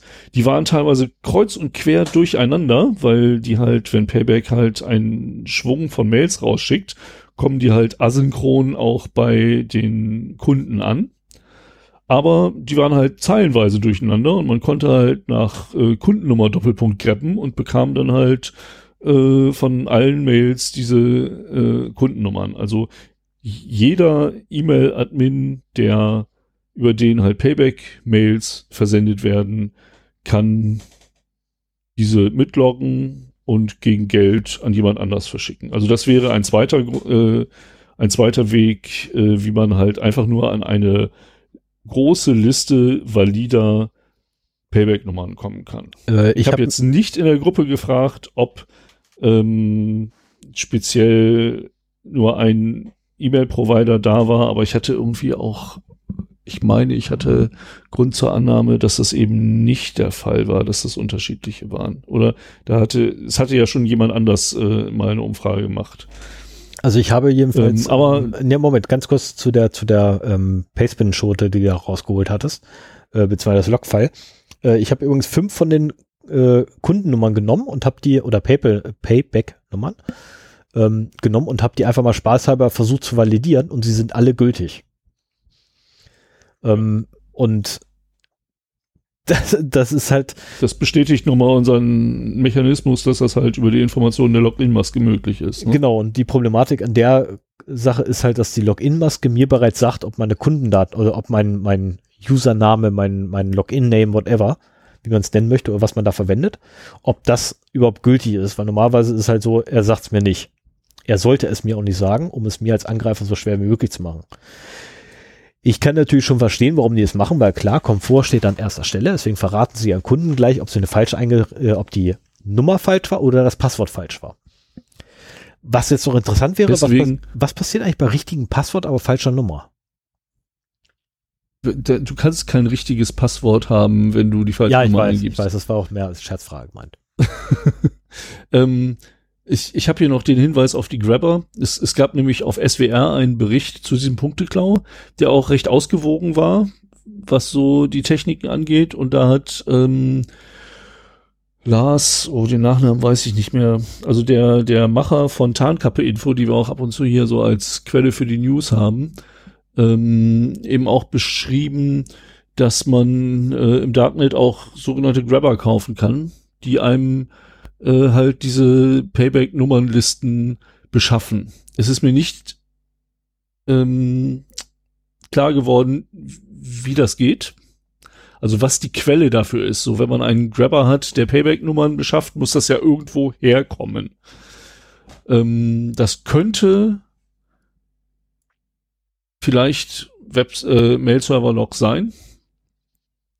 Ähm, was viel gebräuchlicher ist, sind diese ähm, Account-Checker, wo du halt ähm, eine Liste mit E-Mail-Adresse und Passwort reinschmeißt und der dir dann eben für verschiedenste Accounts ausprobiert, komme ich da rein oder komme ich da nicht rein und das dann auch gleich so sortiert, so dass da halt eine Payback-Liste rausfällt und eine Spotify-Liste und eine Netflix-Liste und so weiter. Ähm, zu diesem Grabber. Ich habe auch mit, mit Lars kurz E-Mail-Kontakt gehabt, ob er mir da mehr zu sagen kann, konnte er leider auch nicht. Ähm, aber wie das funktioniert, ähm, habe ich leider nicht erfahren können. Das war halt in, in dem SWR-Beitrag noch eine dritte Möglichkeit, wie man halt an Payback-Nummern herankommen kann. Beziehungsweise ganze Payback-Accounts. Also teilweise oder validierte Payback-Accounts sozusagen. So, also um, um den Punkt, die erste Hälfte abzuschließen, es gibt Möglichkeiten, automatisiert an eine Liste beliebig lang, je nachdem, wie viel Aufwand man treiben will, von Payback-Accounts zu kommen. Also hm. Payback-Nummern, validen Payback-Nummern. So, möchtest du weitermachen oder starrst du weiter so konzentriert auf deinen Bildschirm? Ich bin gerade mal gucken, wie das Ding funktionieren könnte. Aber egal. Jetzt ist es zu spät. Jetzt sind Aber wir egal. schon mitten in der Sendung. Genau, wir sind jetzt schon bei den Pins. Also ich habe, ich muss dazu sagen, ich habe halt einen Link äh, zu einem Forumspost dahin getan, ähm, wo halt so ein Grabber angepriesen wird äh, zum Kauf. Und äh, das war mein Fehler, denn Stefan, der ja sonst nie auf Links klickt, hat da drauf geklickt und man sah seinem Gesichtsausdruck an, äh, dass ihn das interessiert. Nee, das liegt einfach daran, dass wir es mittlerweile nach 21 Uhr haben und ich zwar die richtige Brille aufhabe, aber meine Fähigkeit zu lesen trotzdem nach und nach immer schwächer wird. Ah, okay. Äh, und ich, äh, gerade bei der Farbgebung von diesem Forum, ey, das ist ja grauenvoll. Und dann total bunte Schrift, oh, kriegst du Augenkrebs bei. Es ist sowieso, also in Untergrundforen und Telegram äh, äh, sich zu bewegen, ist total anstrengend, weil 95 Prozent äh, der, der Beiträge einfach nur Müll sind. Ja. Und es wahnsinnig schwer ist, also bei den fünf Prozent, die vielleicht interessant sein könnten, musst du immer noch davon ausgehen, dass da Scam dabei ist, also dass sie dich übers Ohr hauen wollen, dass sie dir einen, einen Account-Checker verkaufen, der in Wirklichkeit ein Remote Access Trojaner ist und womit sie halt Zugriff auf deinen Rechner kriegen. Und äh, also das ist eine Szene, mit der ich möglichst wenig zu tun haben will, aber wo ich eigentlich trotzdem gerne den Überblick hätte, äh, um, um so zu wissen, was möglich ist. Ne? Also mitlesen, ja, alles andere um Himmels Willen. Ja, was jetzt möglich, was, gleich, was gleich möglich ist, kann ich dir sagen. Ähm, ja, wir sind soweit. Wir haben die Möglichkeit, um, um das nochmal zu sagen, wir haben die Möglichkeit, valide Payback-Nummern in beliebiger Anzahl uns zu generieren, ähm, je nachdem, wie viel Zeit und Aufwand wir da reinstecken wollen. Richtig. Also ein Skript zu schreiben für ja, das reine Durchprobieren weiter. von Nummern äh, dauert maximal, also wirklich maximal vier Stunden. Äh, das automatisiert dann die Seite abfrühstückt und immer wieder Nummern reinwirft und das Ergebnis kontrolliert. Für den Capture müssen wir wahrscheinlich nochmal einen Tag investieren oder zwei. Und dann haben wir den auch umgangen. Was bedeutet, wir haben Meinst du den Programmieraufwand oder? Ja, ja, nee, also generell, generell den allgemeinen Aufwand dafür, ne, bis wir ah, ja, okay. für eine Automatisierung alles zusammen haben. Äh, also mit jetzt Capture angehen zwei Tage, glaube ich, ist realistisch. Ja, ich würde die zwei Tage zusätzlich packen zu den, ähm, zu den vier Stunden, die wir sowieso schon packen sind wir glücklich. Also zweieinhalb Tage, okay. Genau, ne, also ungefähr zweieinhalb Tage und wir haben diesen Prozess der Account-Gewinnung automatisiert. Somit haben wir jetzt also ausreichend Accounts zur Verfügung, äh, da wir auch die Captures in guter Zeit lösen können und ähm, das Ding einfach durchrennen lassen können.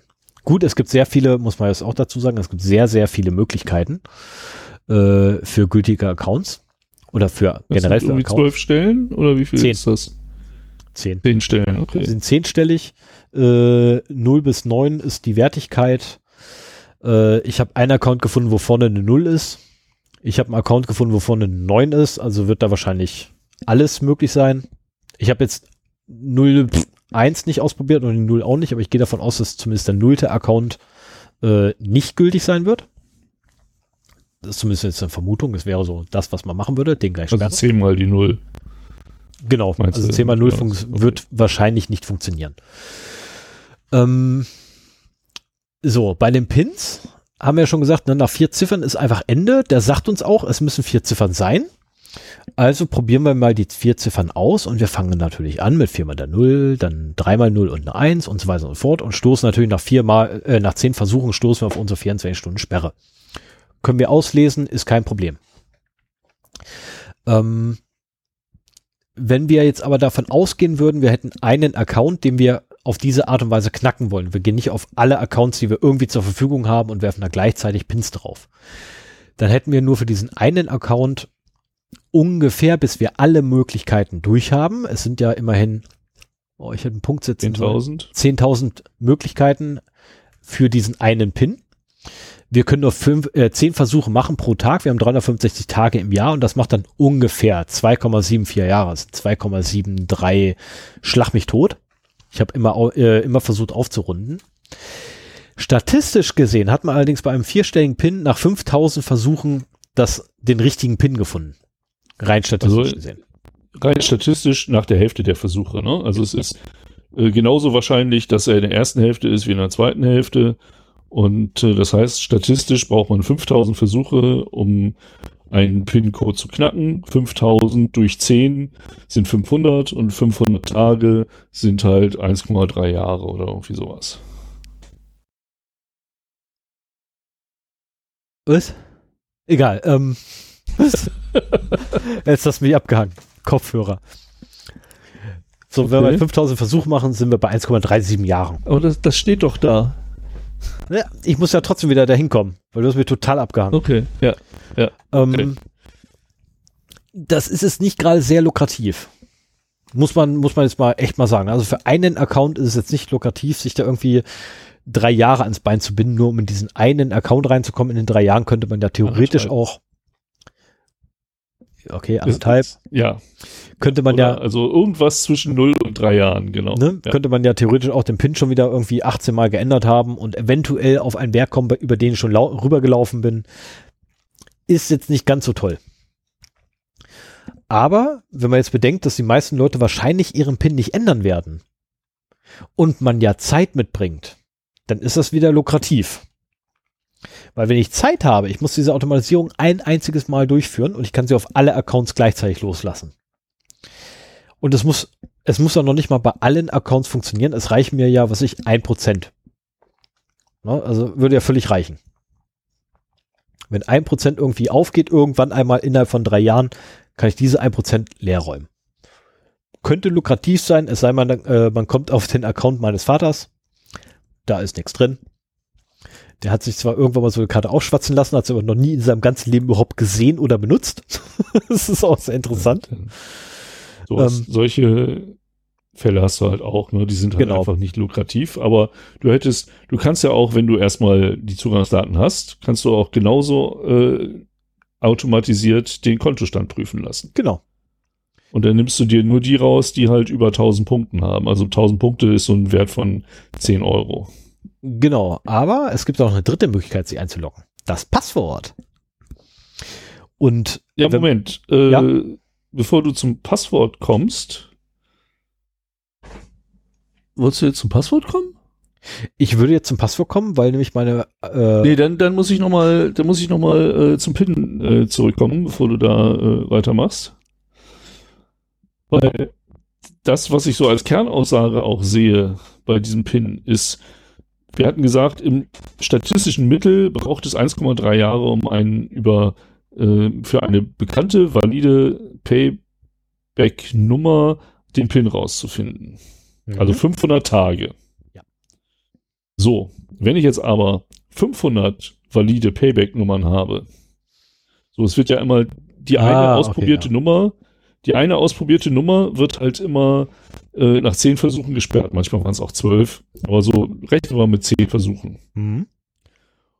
Wenn ich jetzt aber 500 Nummern habe, dann habe ich in statistisch in 500 Tagen 500 Nummern geknackt. Ne? Einige früher, andere später. Wir würden natürlich auch die, die Reihenfolge der PIN-Nummern nicht von 0000 bis 9999 durchlaufen lassen, sondern wir würden schon wahrscheinliche PIN-Nummern vorziehen.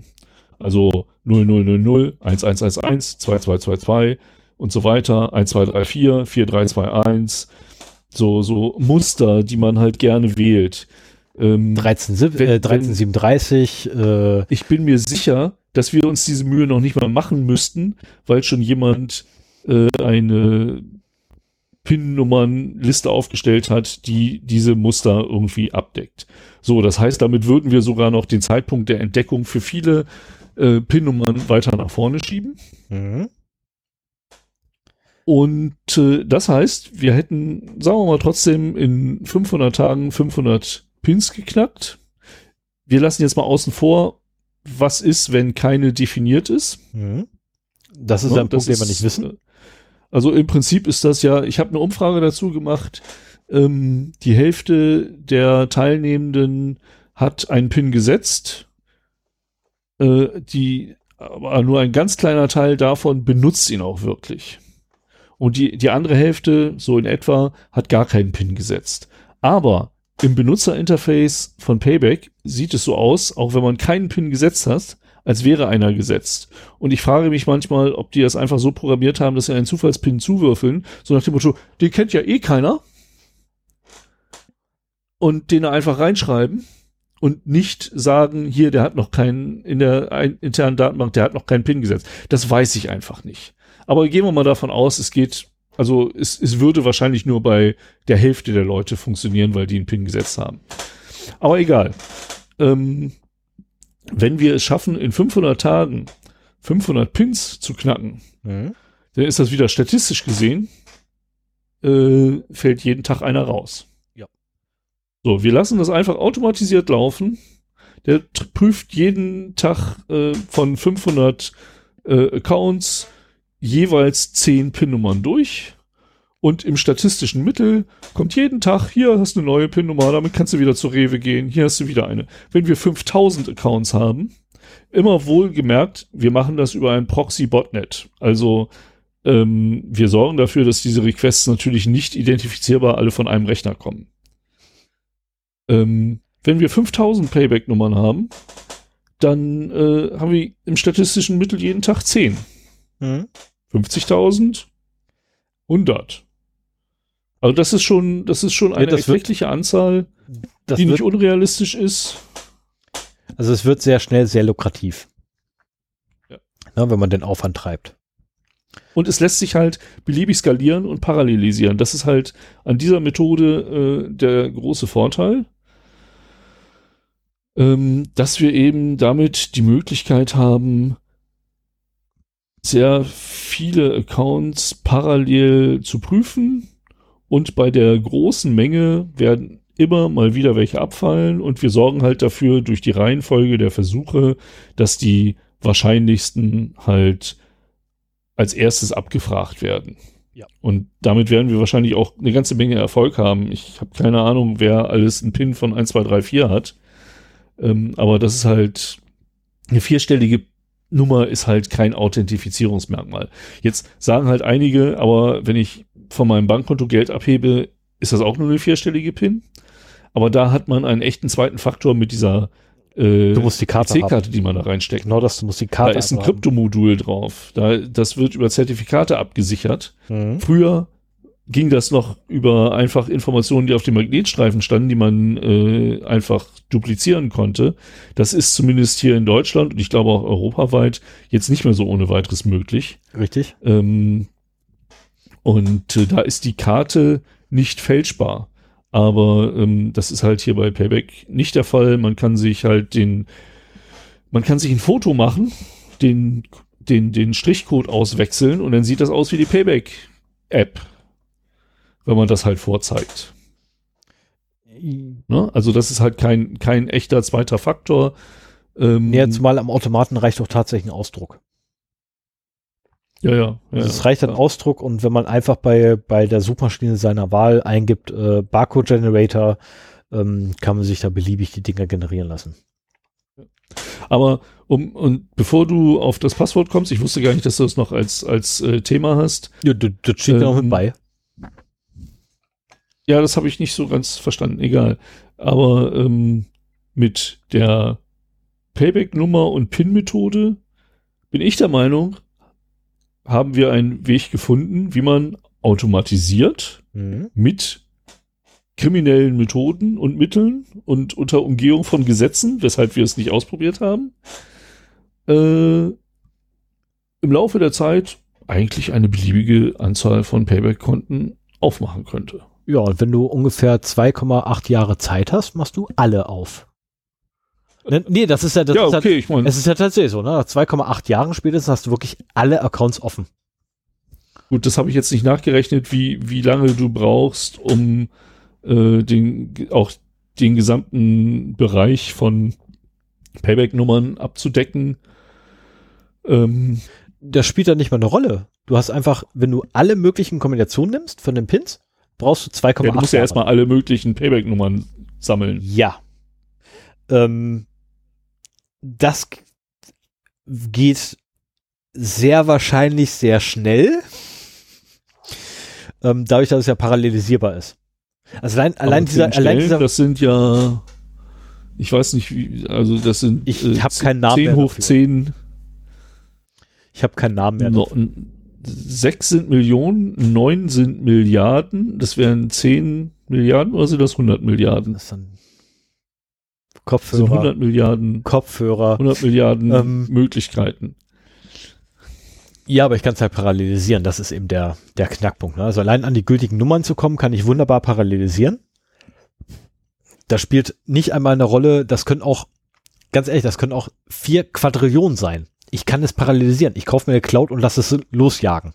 Ja, ja. Ne, so eine, so eine IoT-Cloud und diese IoT-Geräte hauen für mich die Anfragen. Nee, auf. das lässt sich dann, na gut, wenn du es ähm, mit einer Cloud eine Kreditkarte machst, dann geht das. Ja, es, es geht jetzt nur erstmal um diese, diese, die Accountnummer. Ne? Mhm. Dass wir die haben.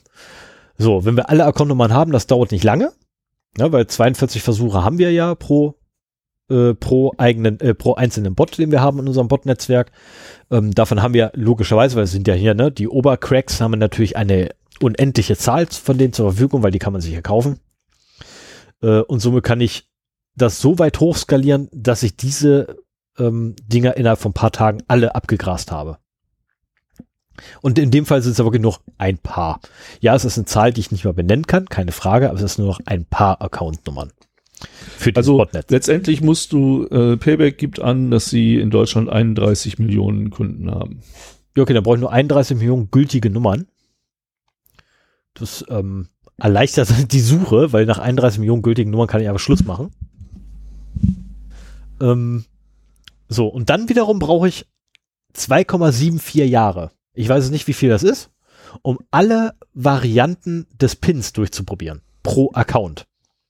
Was ich aber ja auch parallelisiert habe, was bedeutet, ich brauche maximal 2, ne, und statistisch gesehen kommt jeden Tag einer raus. Ähm, Ach so, wenn du nur diese zehn Versuche Geschichte als, ah ja. Hm. Genau, ne, und dann habe ich, komme ich halt da zu dem Schluss, also ich für mich jetzt, ne, nach, nach spätestens drei Jahren habe ich alle Accounts offen. Das ist, also nach drei Jahren spätestens stehen mir alle Accounts offen, weil ich habe die Accountnummern alle und ich habe alle gültigen Pins zu ihren jeweiligen Accounts. Nein, ich mhm. habe die Pins zu den Accounts. Habe ich die Accounts zu den Pins? Nee, ich habe die Pins zu den Accounts. So. Ich habe die jeweils gültige Pin zu dem Account. So. So rum ist richtig. Ah, es wird spät. Ich stehe derzeit ziemlich früh auf. Ähm, ich werde aktuell so gegen halb fünf immer geweckt. Das ist voll furchtbar. Mit den Worten, schlaf ruhig weiter.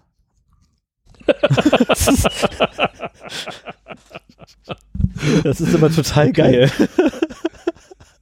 Ab und zu, also ab und zu kann ich mich dran erinnern, ab die meiste Zeit aktuell nicht. Aber heute konnte ich mich dran erinnern. Das war echt so mm, passiert.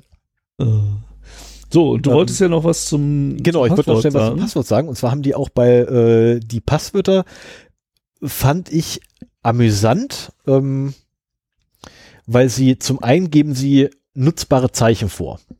Na, also natürlich haben sie nutzbare Zeichen, die sie beschränken, nämlich Groß, äh, alle Kleinbuchstaben, alle Großbuchstaben, ähm, allerdings nur A bis Z. Also 26 an der Zahl, dann Ziffern 0 bis 9, das sind nochmal 10. Äh, dann sind wir bei 52, 62. Und noch einmal 10 Sonderzeichen, wobei sie das, nee, 11 waren es, 11 Sonderzeichen waren es. Äh, 11 Sonderzeichen, womit wir dann bei 62, 73 wären äh, plus Leerzeichen und 1, 2, 3, 4, 5, 6 Klammern. Ähm, was wir sieben also oben drauf wären, kommen wir bei 70 oder 80 an. Bei 80 kommen wir an.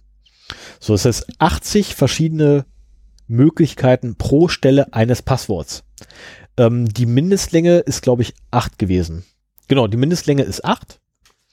Ähm, Wäre also 80 hoch 8, das ist eine Zahl, die ich auch nicht beschreiben kann. Ich habe das irgendwann mal Spaß aber ausgerechnet gehabt. Ähm,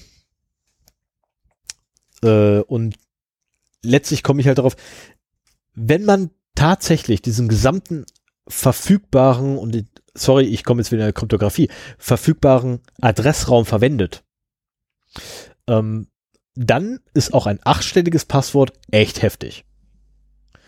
Keine Frage. Das ist tatsächlich schon nicht verkehrt.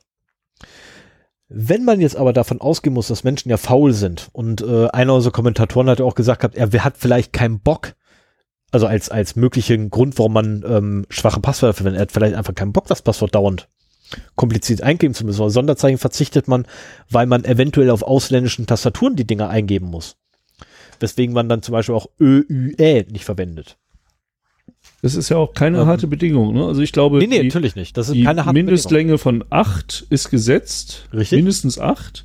Wir hatten, glaube ich, rausgefunden, maximal äh, 100. 100. Genau, ähm, was wir. Und, so aber du kannst, du kannst 11111 machen oder so. Genau, das, also rein theoretisch äh, wäre das auch möglich. Du kannst auch tatsächlich simpelste Passwörter nehmen, äh, 1, 2, 3, 4, 5, 6, 7, 8 beispielsweise. Äh, Sven hatte dann verwendet das Passwort ohne Leerzeichen. Stefan hat ein an der Waffel, um mir zu beweisen, ähm, dass man keine Maske hat für die Eingabe vom Passwort oder keine, keine Vorgabe hat für die ähm, Passwortentropie, die vorhanden sein muss, Mindestentropie. Und in dem Fall ist es halt so, wir haben jetzt nur noch 26, 42, äh, 42 nee, 46, äh, 52, 52, 52 hoch 8 an Entropie letztendlich tatsächlich oder als Adressraum vorhanden. Ähm, und da gebe ich dann unserem Kommentator auch tatsächlich recht, weil das, das passt nämlich gerade so wunderbar dazu. Ähm, wenn die sich die Mühe machen würden und den möglichen Adressraum zu berechnen, ich meine, sie haben einen Maximaladressraum von, von äh, 80 hoch 100. Das ist der möglichste Adressraum, den die haben. Ähm, wenn sie sich die Mühe machen würden, den zu berechnen und dann halt sagen würde, du, dein Passwort ist scheiße oder du, dein Passwort ist gut, Das würde vielleicht das du ja ab und zu. Ab und zu gibt es das, ja, aber das ist meistens äh, falsch gemacht, weil es dann einfach nur darauf basiert, kommt dort ein Sonderzeichen vor, äh, Anzahl der Stelle und Anzahl der verschiedenen artigen Zeichen, die verwendet wurde. Und nicht irgendwie ähm, tauchen dort dreimal hintereinander dasselbe Sonderzeichen auf, sondern nein, taucht dort generell ein Sonderzeichen mindestens auf. Wunderbar, plus eins. Und der höchste, höchste Wert, den glaube ich kriegen kannst, ist fünf in solchen Systemen. Ähm, fünf oder sechs ist, glaube ich, der höchste Wert. Und bei jedem Mal, wo, was ich, hast du nur Kleinbuchstaben, hast du nur eine Eins. Packst du einen Großbuchstaben rein, hast du schon eine zwei. Packst du dahinter ein Sonderzeichen, hast du eine drei. Packst du dahinter noch eine Ziffer, hast du eine vier. Und wenn du dann noch ein Leerzeichen mit reinpackst, hast du den höchsten Wert überhaupt geht. Ja, teilweise ähm, ist es auch noch von der Länge abhängig, ne? Ja, klar, du hast noch so eine Mindestlänge dann, ne, ab wo du dann überhaupt erstmal Punkte sammelst. Weil man einfach mittlerweile rauskriegt, dass sechsstellige Passwörter sind einfach meh. Also alles unter sechs, äh, unter acht, alles unter acht Stellen ist einfach ähm, mehr mittlerweile, weil einfach auch die Hardware nachgezogen hat. Aber darüber haben wir auch eine eigene äh, Folge, glaube ich. Ja, wir haben eine eigene Folge, ähm, wo ich mich nur darüber auslasse, wie einfach es teilweise ist, Passwörter zu knacken. Ähm, oder zu berechnen, zu berechnen, nicht knacken, zu berechnen. Ja, aber und in, im, das, das bezieht sich ja immer auf die Fälle, wo quasi die verschlüsselten oder die gehashten Passwörter richtig vorhanden sind. Und man lokal dann da drauf rumkaut, kann. bis da die Sachen rausfallen. Genau. Hier ist es ja so, da muss man immer ein Webinterface benutzen. Ja. Und damit ja. dauert das deutlich länger, als wenn man das lokal hat. Jetzt wollte ich aber gerade auf eine Sache kommen. Nämlich das sogenannte Credential Stuffing gibt es auch nur für Passwörter. Nichts, also ein Brute Force Angriff auf, äh, auf 8 bis 100 Zeichen macht keinen Sinn.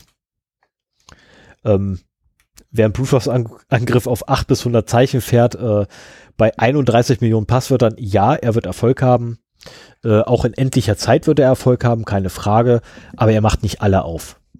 Das ist einfach, ähm, vielleicht, was ich, also während der eigenen Lebenszeit vielleicht so zwei Prozent grob überschlagen im Kopf. Aber was, was meinst du denn mit äh, Credential Stuffing für Passwörter? Also eine Wörterbuchattacke. Genau, Wörterbuchangriffe. Ja, genau. Ich nehme einfach alle Passwörter, ja die achtstellig sind und schmeiß die gegen die Accounts, die ich habe.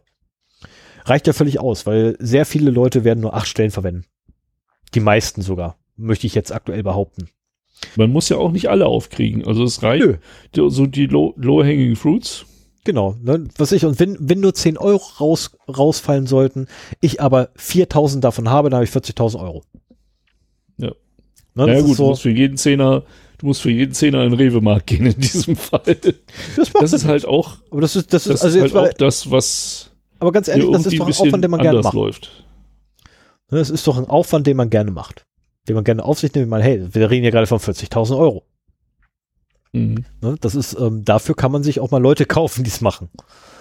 Ne, den gibt man halt irgendwie 10.000 Euro, hat immer noch 30.000 Gewinn. Ähm, genau, jedenfalls die Passwörter äh, sind eine tolle Sache. Ähm, muss ich, muss ich leider eingestehen, aufgrund der möglichen, also aufgrund des möglichen Adressbereichs sind die einfach nicht verkehrt, die Passwörter. Äh, sie sollten allerdings tatsächlich zumindest eine geringe Varianz irgendwie enforcen, dass man, was ich, Großbuchstaben, Kleinbuchstaben müssen einfach vorhanden sein und dann nicht nur einmal, sondern was ich zweimal bei vier, nee, bei acht, ja, wäre so jedes vierte Zeichen. Ähm, wäre jetzt nicht verkehrt. ähm, aber gut, das ist denen überlassen. Ich finde die Passwörter an sich erstmal als solches, die, wie sie implementiert sind, nicht verkehrt. Finde ich auch gut, dass sie das gemacht haben, aber gut, ich bin eh Hardcore, äh, was das angeht. Ich fordere immer wieder eine Eingabemaske oder ein, ein vorgeschriebenes ja. Schema. Also bei, bei den Passwörtern, ich glaube auch, gerade weil es halt einfachere Arten gibt, in Payback-Konten reinzukommen, äh, wird das die Methode sein, die nicht verwendet wird, außer beim Credential Stuffing. Richtig. Weil du halt auch die Möglichkeit hast, über die E-Mail-Adresse und das Passwort äh, da reinzukommen. Und das sind dann halt E-Mail-Pass-Listen, äh, werden halt im Internet gehandelt. Äh, wir haben selber einige Mal gefunden und äh, man, man kann auch immer wieder aus bestimmten Seiten aktualisierte äh, Listen ziehen. die allerdings auch, wenn sie öffentlich sind, sehr schnell verbraucht sind, weil sich da alle drauf stürzen. Und ähm, aber da braucht man dann halt die Payback-Nummer nicht unbedingt. Insofern Credential Stuffing wird eher über E-Mail-Adresse und Passwort gehen. Mhm. Äh, individuelle Attacken über Geburtsdatum und Postleitzahl, also in, in wenigen Fällen. Ich habe mich jetzt so, sorry, und ich habe mich jetzt gerade so festgefangen gehabt, dass man sich ja nur über die Accountnummer an. Nee, die E-Mail-Adresse geht ja auch. Oder? War es nicht so, dass man sich auch per ja, E-Mail-Adresse einloggen konnte? Ja. Ah, das habe ich ganz, ganz vergessen, dass das auch geht. Oh nee, jetzt habe ich mich so festgefahren gehabt. Ja, aber ist doch nicht schlimm. Also, wenn wir äh, genau, E-Mail oder Kundennummer fragen die da ab beim Einloggen. Aber ähm, E-Mail-Adressen rauszufinden ist nicht so einfach, es sei denn, man hat auch wieder da eine äh, Liste fürs Credential Stuffing. Dann kannst du auch, ich weiß nicht, wie das ist, wenn man, ich muss mal eben gucken, mit PIN, zack. Was steht da? Nee, dann ist die Kundennummer gefragt. Äh, Sven, ich weiß übrigens deine E-Mail-Adresse, mit der du dich bei Payback, äh, mit Pay, äh, bei Payback registriert hast. Ja, scheiße. Auch das machen sie falsch. Auch da Hast verraten sie mir, dass die E-Mail-Adresse. Nee, nee, nee. Geburts, mit Geburt, also ich habe hier die Login-Maske vor mir, bei mit Geburtsdatum und Postleitzahl musst du die Kundennummer eingeben. Also nee, E-Mail-Adresse nee, nee, ist Ich rede gerade bei E-Mail, bei E-Mail-Adresse Passwort. Sie verraten mir, dass das, dass E-Mail-Adresse richtig ist. Ah, okay. Das heißt, du kannst, ja gut, aber dann müsstest du halt. Das heißt, ich nehme meine, äh, ich nehme meine Liste von Passwörtern. Da gab es ja irgendwann Ende letzten Jahres, glaube ich, gab es da ja so ein, so ein ganz großes Weihnachtsgeschenk. Die Collections mit 2,2 Milliarden Genau, ja. an die denke ich gerade. Ich nehme mir sämtliche E-Mail-Adressen, okay, 42 bis zum Capture, bombe die drauf und weiß alle gültigen E-Mail-Adressen. Und mit dieser, da brauche ich nicht mehr mehr die Nummern. Ja gut, aber mit den Passwörtern, die in diesen Listen stehen, kannst du auch gleich nicht die Passwörter, nur die E-Mails. Nur die, nur die E-Mails. Ja, aber weil es, es wird ja ein gewisser Anteil der Leute, die da drin sind, werden auch äh, das ihr Passwort bei Payback.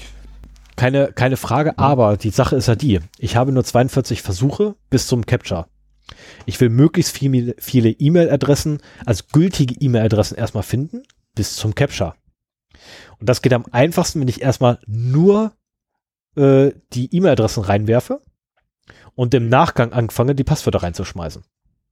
Nee, du schmeißt äh, aus der Liste, aus der Collection, schmeißt du die E-Mail-Adresse und das Passwort rein. Okay, und dann gucke ich, ja, okay, entweder ja, kriegst du ja, die ja. Antwort äh, falsches Passwort oder du kriegst die Antwort, oh, die E-Mail-Adresse kennen wir nicht. also das da ist, das sind zwei Checks auf einen, auf einen Schlag. Das ist wie Kinderüberraschung. Stimmt, ja, ja, ja, ja, ja, ja, ja, okay, ja. Ja, jetzt, wo ich so ein bisschen drüber nachdenke, und geht insofern, schneller. Äh, also du kannst quasi da speichert ähm, Zeit bei, ja. Dann Du hast dann die Möglichkeit, dir drei Listen zu machen. Ähm, valide Payback-Accounts, valide Payback-E-Mail-Adressen mit falschem Passwort und die große Mehrheit der E-Mail-Adressen ohne äh, Payback-Account. Also darüber könntest du halt auch dran kommen. Dann musst du aber über das Passwort angreifen. Dann kannst du nicht mehr über die PIN angreifen, weil da eben die äh, Payback-Nummer gefragt. Richtig, ist. und da kommt wieder Credential Stuffing ins Spiel, beziehungsweise äh, Wordbook Attack und wie gesagt, ein Prozent reicht dann. Ein Prozent sind 300.000 Accounts, ähm, lass jeden davon 10er haben, habe ich wieder drei Millionen. Ja. Bei 31 Millionen Nutzern angeblich, ne, die ja irgendwie alle in 10er in Deutschland. Haben, in Deutschland. Durchschnittlich. Ähm, ja. Außer, außerhalb von äh, Deutschland habe ich Payback noch nicht gesehen. Also Doch, wenn's in Österreich gibt's das auch, aber oh. ist längst nicht so verbreitet. Okay, gut zu wissen. So, wie ist das denn? Äh, ist, ist der Technikteil damit abgeschlossen? Damit wäre, glaube ich, der Technikteil abgeschlossen.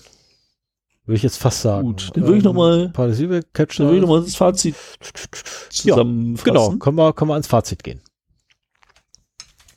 Okay, also die Payback-Karte ist nur ein Stück Plastik mit einem Barcode drauf.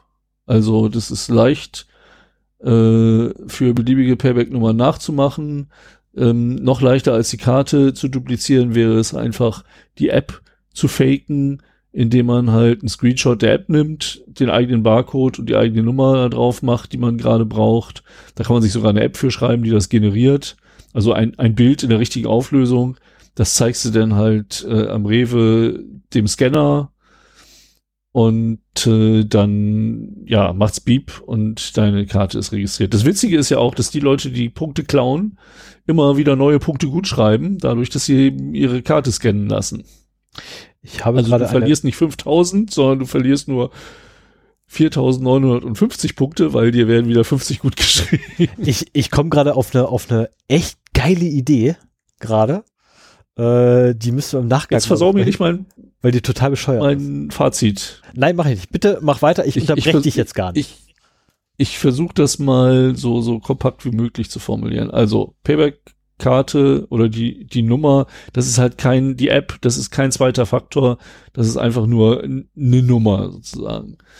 Ähm, drei nicht geheime, nicht änderbare Merkmale reichen zur Authentifizierung fürs Geld abheben und sind kein Sicherheitsfeature, das in irgendeiner Weise ausreichend ist für solche Dienste. Ähm, wir haben eine Methode ermittelt, äh, die theoretisch es möglich macht, gültige Payback-Nummern zu ermitteln, weil die Login-Maske von Payback äh, verrät, ob man eine falsche Nummer oder eine falsche PIN eingegeben hat. Und Pins haben halt einen Adressraum von irgendwie 10.000, also vierstellige Pins.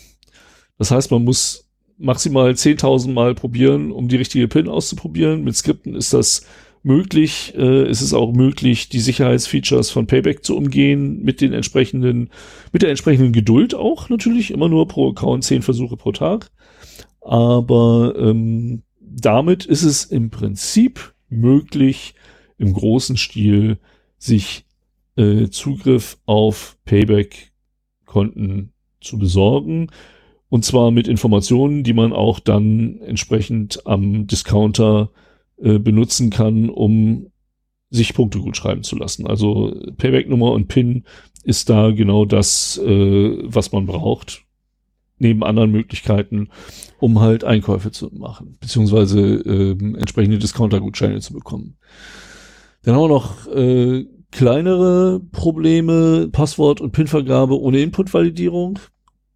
Stimmt nicht ganz, weil man kann auf das kleine Auge klicken und dann kriegt man im Klartext seinen PIN angezeigt, äh, aber die, die es nicht machen, ähm, die ähm, vertippen sich unter Umständen, aber durch die Möglichkeit, über Postleitzahl und Geburtsdatum reinzukommen, ähm, schließt man sich damit nicht aus seinem Konto aus. Ähm, Passwort und PIN-Änderung im WebUI werden auch ohne Authentifizierung der Anfrage durchgeführt. Also sprich, man muss nicht nochmal sein altes Passwort eingeben, um das, um ein neues anzugeben. Was ein gebräuchlicher Schutz ist, ähm, wenn sich ein fremder Angreifer Zugriff auf das Konto verschafft hat, dem nicht zu ermöglichen, dass er den legitimen Besitzer aussperrt. Ähm, aber diese Möglichkeit wird nicht gegeben und mit der fehlenden Input-Validierung hat es genauso wieder äh, zeigt es, wie wichtig für Payback diese Authentifizierungsmethode mit Postleitzahl und Geburtsdatum ist, weil damit kann man einen Payback-Kunden nicht aussperren. Es sei denn, man ändert die Postleitzahl. Das habe ich nicht ausprobiert. Ähm, das will ich auch eigentlich. Naja, doch könnte ich bei mir ausprobieren, ob ich mich dann immer noch einloggen kann. Ähm, aber wie gesagt, äh, diese Authentifizierungsmethode mit Postleitzahl und Geburtsdatum ist nicht nur oder ist, ist ein Bequemlichkeitsmerkmal, von dem der gesamte die Authentifizierungslogik von Paper, Payback abhängt. Weshalb sie bestimmt nicht darauf verzichten werden. Und ich, ich gehe sogar so weit zu sagen, Payback, für Payback ist es ganz wichtig, einfach bedienbar zu sein dass man sich nicht ein Passwort merken kann, dass man mit Dingen, die man sowieso weiß, nämlich dem Barcode auf seiner Karte und äh, dem Geburtsdatum und seiner Postleitzahl sich da einzuloggen und so ganz einfach äh, Zugriff auf das Konto zu bekommen.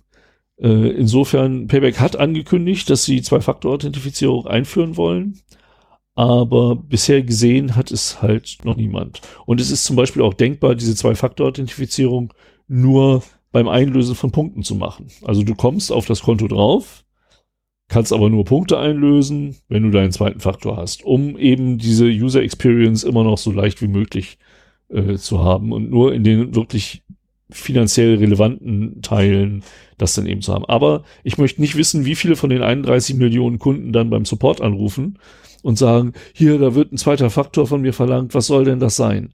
Also Payback will einfach sein und die haben eine Möglichkeit gefunden, es den, den Leuten einfach zu machen, in ihre Konten zu kommen und das System zu bedienen. Und das, ich glaube, das ist auch der Grund, warum Payback sich so sträubt, eine vernünftige Authentifizierung einzubauen, weil eben äh, dass diese Bequemlichkeit, diese Einfachheit zerstören würde. Ja, das heißt aber auch für mich, Payback verzichtet auf teilweise einfachste Best Practices in der Informationssicherheit, also das, was wir eigentlich ständig sehen, wenn es irgendwie um Authentifizierung geht. Ähm, das machen sie einfach nicht. Und das, und wir haben auch ja, zwei theoretische, aber sehr erfolgversprechende und auch ansatzweise überprüfte Angriffsszenarien äh, auf Payback hier skizziert. Und das heißt für mich einfach, Payback ist alles andere als sicher. Tut mir leid. Muss ich einfach so sagen. Ähm, und es gibt vor allen Dingen auch Dinge, die Payback machen könnte, um eben diese Sicherheit zu erhöhen.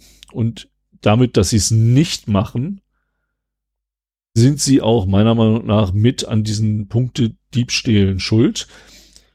Ähm, weil sie es den, den Betrügern einfach zu einfach machen. So, was sollte, was sollte Payback machen?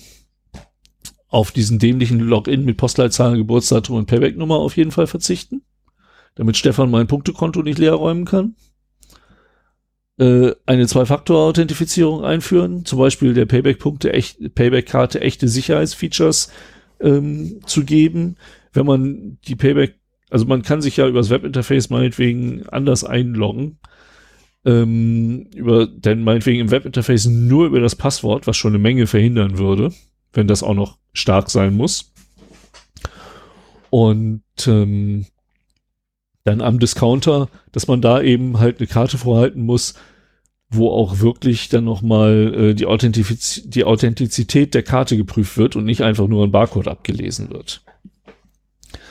Es muss ja einen Grund haben, dass die Diebe in den Discounter gehen müssen. Die haben noch keinen Weg gefunden, wenn sie digitalen Zugriff auf ein Konto haben, äh, das dann leer zu räumen, so dass keine Spuren zu ihnen führen. Natürlich, man könnte es leer räumen, äh, sich Prämien bestellen, aber die Prämien sind jetzt auch nicht so das Tolle. Das, das Tolle sind, oder, naja, gut, das Gute sind halt meinetwegen Gutscheine für Konrad oder Cyberport, ist für mich das Attraktive dabei zum Beispiel.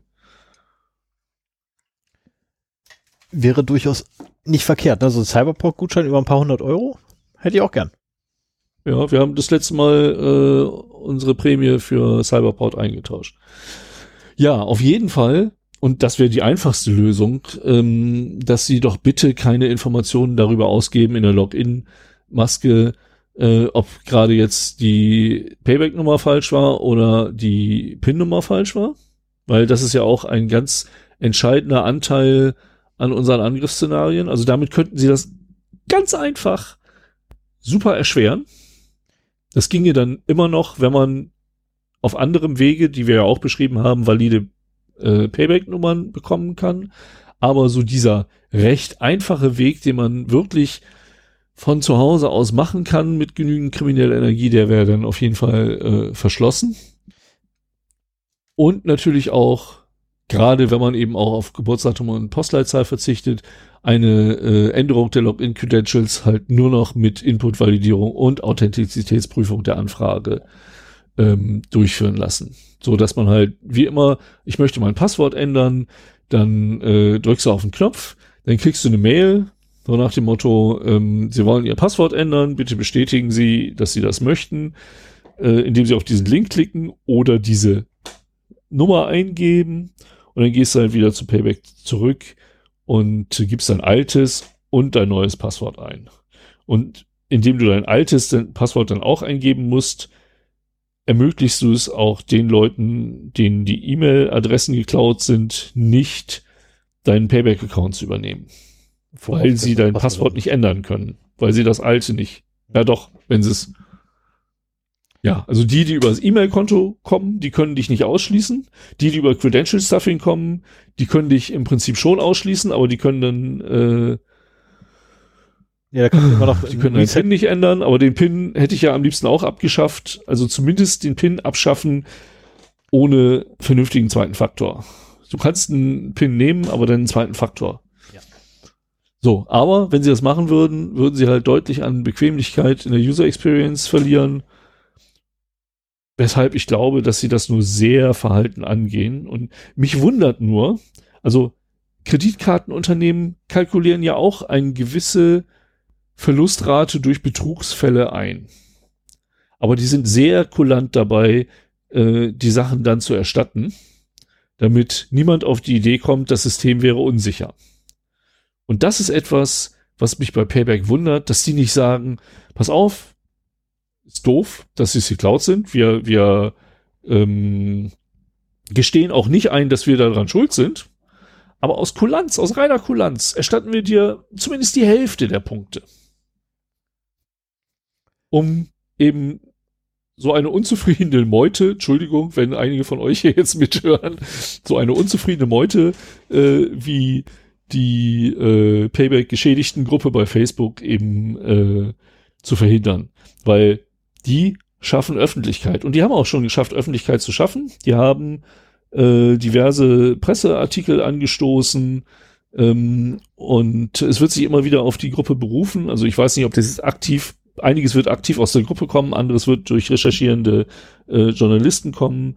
Ähm, aber der, es gibt zunehmend Presseartikel zu diesem Thema und das wird irgendwann auch Payback unter Druck setzen. Und wenn sie es von Anfang an vermieden hätten, diese Unzufriedenheit aufzukommen, indem sie halt sehr kulant damit sind, äh, die Schäden zu ersetzen, dann hätte das noch jahrelang so weitergehen können. Payback selber wird vielleicht Zahlen darüber haben, wie viele Betrugsfälle es gibt. Wir wissen es halt nicht. Leider. Aber ähm, deswegen fand ich es auch so interessant, mal in der Gruppe zu gucken, wie hoch ist denn äh, der finanzielle Schaden, der da entstanden ist. So, jetzt ist das Einzige, was, was ich hier noch aufgeschrieben habe. Ich muss ganz ja? kurz noch schnell eine, eine Sache sagen. Sie verraten nicht die gültige E-Mail-Adresse. Okay. Ähm, sorry, da, da, da muss ich nochmal, da war ich ein bisschen zu vorschnell. Ich hätte vorschnell eine E-Mail-Adresse reinwerfen. Das, das, hatten wir auch vorher nicht ausgetestet, ne? Das, das war Genau, das habe ich jetzt so gerade so nebenher, nebenher ausprobiert. Und äh, bin leider darauf gestoßen, dass sie nicht die gültige E-Mail-Adresse, nein, also zum Glück. Zum Glück verraten sie nicht eine gültige E-Mail-Adresse, sie verraten nur, dass die E-Mail-Adresse eine E-Mail-Adresse ist. Ähm, also sie reagieren darauf, ob du wirklich eine, eine E-Mail-Adresse eingegeben hast oder ob du halt Blödsinn eingibst. Aber ich habe jetzt äh, ah, acht, achtmal ähm, E-Mail-Adressen eingegeben mit deiner Domain und dann habe ich eine E-Mail-Adresse von meiner Domain eingegeben, die, wo ich ganz genau weiß, die gibt's dort nicht. Weil der Account nicht mehr existent ist. Also es gibt dort gar keinen E-Mail-Account für. Ähm, und auch da sagte er mir, ist gültig. Also sprich, die E-Mail-Adresse ist richtig, aber natürlich so. war das Passwort falsch. Wer hätte gedacht? Okay. Ja. Ähm, Finde ich okay. okay. Aber es reicht so ja auch, wenn man das über die Payback-Nummern machen kann, beziehungsweise Credential Stuffing funktioniert ja trotzdem. Ne? Richtig.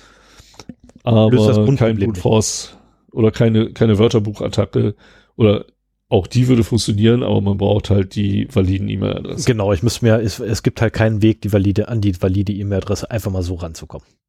Ja. So, dann habe ich als letzte Frage hier zum Abschluss noch, ähm, ja, schön, dass ihr das rausbekommen habt, dass äh, Payback da ein Sicherheitsproblem hat, aber ähm, der normale Weg ist ja eigentlich, äh, man findet das, man spricht die entsprechende Firma drauf an, gibt ihr eine gewisse Zeit, dieses Leck zu fixen, auch eine Zeit, die dafür ausreicht, das zu fixen. Ähm, setzt sie aber schon ein bisschen unter Druck, damit sie es nicht komplett hinten runterfallen lassen und indem man halt sagt, und dann und dann veröffentlichen wir das halt. Ähm, Payback hat aber in der Vergangenheit gezeigt, dass sie mantraartig dieses Narrativ von dem sicheren Payback einfach verteidigen und zumindest nach außen hin da keinerlei ähm, Bereitschaft zeigen, irgendwie einzuknicken. Mittlerweile gibt es in den Antwortschreiben auch so ihr, die Formulierung, ähm, ihre Anregung, Zwei-Faktor-Authentifizierung äh, zu verwenden, werden wir prüfen, gegebenenfalls umsetzen, irgendwie so paraphrasiert. Aber ähm, Payback hat sich da in der Vergangenheit sehr ähm, beratungsresistent verhalten. Und ich glaube, dass das, was Payback am meisten dazu bewegen würde, ähm, diese Sicherheitslücken zu schließen, ist halt eine öffentliche Diskussion, wo wir halt hier ein bisschen zu beitragen wollten. Und insofern denke ich mal, ist das der, der richtige Weg. Ich könnte mir auch durchaus vorstellen, auch nochmal mit richtigen Pressevertretern äh, zu, zu sprechen und äh, die ähm, auf diesen Weg aufmerksam zu machen. Aber ähm, ich verspreche mir mit allen Schreiben von Payback, die ich halt gesehen habe, nichts davon Payback selber anzusprechen, denn ich denke, die werden die Schwächen ihrer Systeme selber kennen. Also das ist auch, das ist ja keine Raketenwissenschaft, die wir hier gemacht haben. Ähm, die, die Grundidee war nach einer halben Stunde Telefonat da. Ne? Ja. Also ähm, wir haben eine halbe Stunde telefoniert und, und die Grundidee dessen, was wir hier vorgestellt haben, äh, stand dann. Und das ist etwas, was jeder machen kann, der ein bisschen Ahnung äh, von der Technik dahinter hat. Und äh, ich bin mir sicher, dass Payback seine Schwächen kennt, aber zugunsten einer einfachen User Experience ähm, darauf verzichtet, sie zu beheben, weil vielleicht in der Vergangenheit auch das einfach keinen Impact gehabt hat.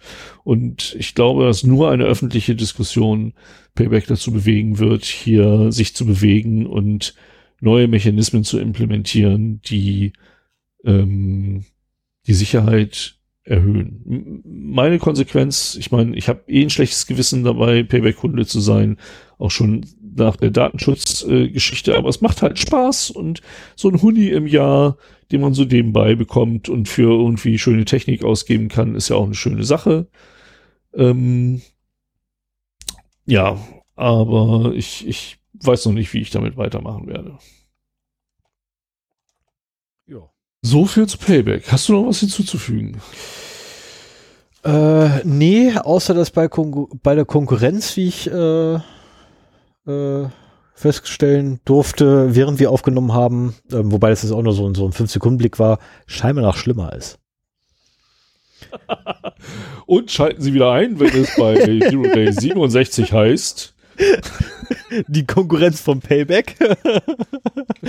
Der direkte Konkurrent vom Payback macht dieselben Fehler. Nur besser. Oh mein. Oh, nee, furchtbar, furchtbar. Nee, ja, ich meine, das äh, ist ja auch, das ist ja auch durchaus ein wirtschaftlicher Druck, ne? Wenn, wenn ja, Payback es den Kunden einfach macht, dann kann der direkte Konkurrent nicht unbedingt es sicher und kompliziert machen, weil dann hat er keine Kunden. Richtig. Völlig, völlig richtig. Das ist ja genau das Problem. Es ist, äh, du willst es, also das hat, dieses, dieses Typ, der typische Streitpunkt auch zwischen uns beiden, ne? Ähm, will, setze ich auf Komfort oder auf Sicherheit? Beides zusammen ist so, ja, es geht gar nicht. Ja, jeder Weil, braucht im Prinzip sein, hat, oder jeder hat ein anderes Verständnis davon, was ausgewogen ist. Genau, und Aber, wir beide geraten regelmäßig aneinander da, äh, genau über diese Fragestellung. Ne? Ist das überhaupt noch, ja, ist ja nicht, nicht mal praktikabel, aber äh, ist das noch oder steht das noch in einem Verhältnis von Kosten und Nutzen zueinander? Also, wo gemerkt, nur jetzt betrachtet Sicherheit und Komfort gegeneinander gestellt. Ne?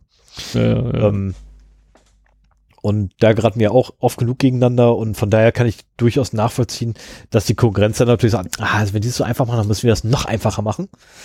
und damit logischerweise noch unsicherer. Ähm, kleiner, kleiner, kleiner Seitenhieb da mal schnell hin an die Konkurrenz. Ähm, sie verraten übrigens gültige Nummer noch bevor du Enter drückst. oh, das wird über Ajax äh, gleich schon geprüft oder was? Ja, ich habe mich gerade das, das heißt, du hast, ach so, das ist eigentlich eine, übrigens eine Sache, die wir auch komplett außen vor gelassen haben. Äh, Payback wird auch eine API haben. Äh, wir haben den Endpunkt nicht abschließend gesucht. Wir, wir, ich glaube, wir kennen den Server, aber äh, nicht die Adresse. Und äh, das wäre auch nochmal ein Einfallstor, das wir überhaupt nicht berücksichtigt haben, womit man vielleicht auch Abfragen beschleunigen kann. Ne? So nach dem Motto, bei, bei einer API-Abfrage hast du unter Umständen keine Captures, mit denen du dich rumschlagen musst. Sehr wahrscheinlich sogar nicht. Ähm, genau. Insofern wäre das auch nochmal ein Ansatzpunkt, wo man unter Umständen noch viel schneller an Informationen rankommt. Ähm, aber auch da wollten wir mit dem Discovery nicht so weit gehen, dass wir da versuchen, irgendwelche API-Endpoints äh, zu identifizieren. Die, äh, ich habe mal kurz den Traffic mitgesnifft von der App zu Payback. Darüber kann man halt die Serveradresse, also den, den Server an sich herausfinden, aber auch schon die Fahrtangabe dahinter ist halt, das ist halt per HTTPS verschlüsselt und die Fahrtangabe äh, dahinter ist dann eben auch verschlüsselt. Was ich gut finde. Ja, wo sie es auch durchaus richtig gemacht haben. Richtig, das muss man, muss man leider auch sagen, also zumindest benutzen sie durchgängig HTTPS. Ja, man könnte jetzt nochmal Man in the Middle versuchen, aber auch das geht mir dann irgendwo auch schon zu weit. Ich, ich finde, wir haben ja, eine zumal, Möglichkeit gefunden. Zumal du übrigens die Problematik hast, dass ein ähm, Machine in the Middle oder Man in the Middle ähm, stellt dich wieder rechtlich von der Problematik. Auch ja, wenn es ja, bei eben. dir zu Hause im Haushalt ist, brichst du die Verschlüsselung von wem anders auf. Und das ist eben dann wieder die äh, Krux. Also wir haben ja eh die Problematik, wir, wir, also mit, mit der Untersuchung vom Paper, wenn man es mal so nennen möchte, dass es eine Untersuchung war, ähm, haben wir uns rein rechtlich bereits auf dünnes Eis begeben. Das aber definitiv nicht so dünn ist, dass es brechen wird. Also wir, wir sind in keinster Art und Weise irgendwie rechtlich jetzt in Gefahr.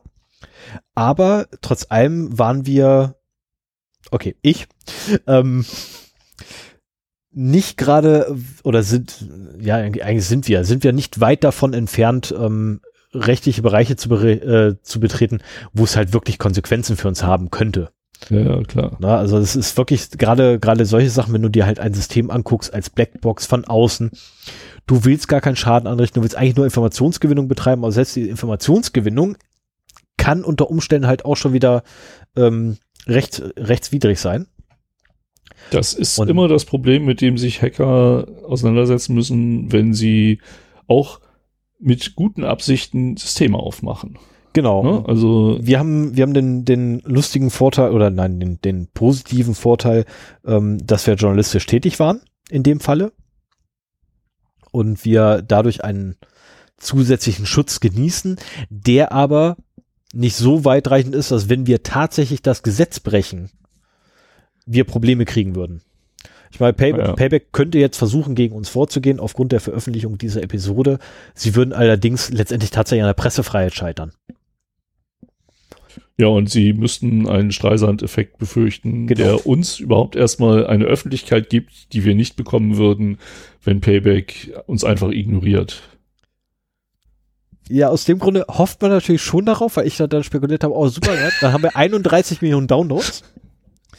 Was bedeutet, wir können, wir können an, an potenzielle Geldgeber herangeben, äh, herangehen mit, und mit der Aussage, wir können ja, Werbung, wir können endlich Werbung verkaufen. Genau, wir haben 31.000 Downloads und die Werbung packt man natürlich immer ganz ans Ende. Logischerweise, also wir müssen, keine Sau soll, soll unsere, soll Werbung hier hören müssen.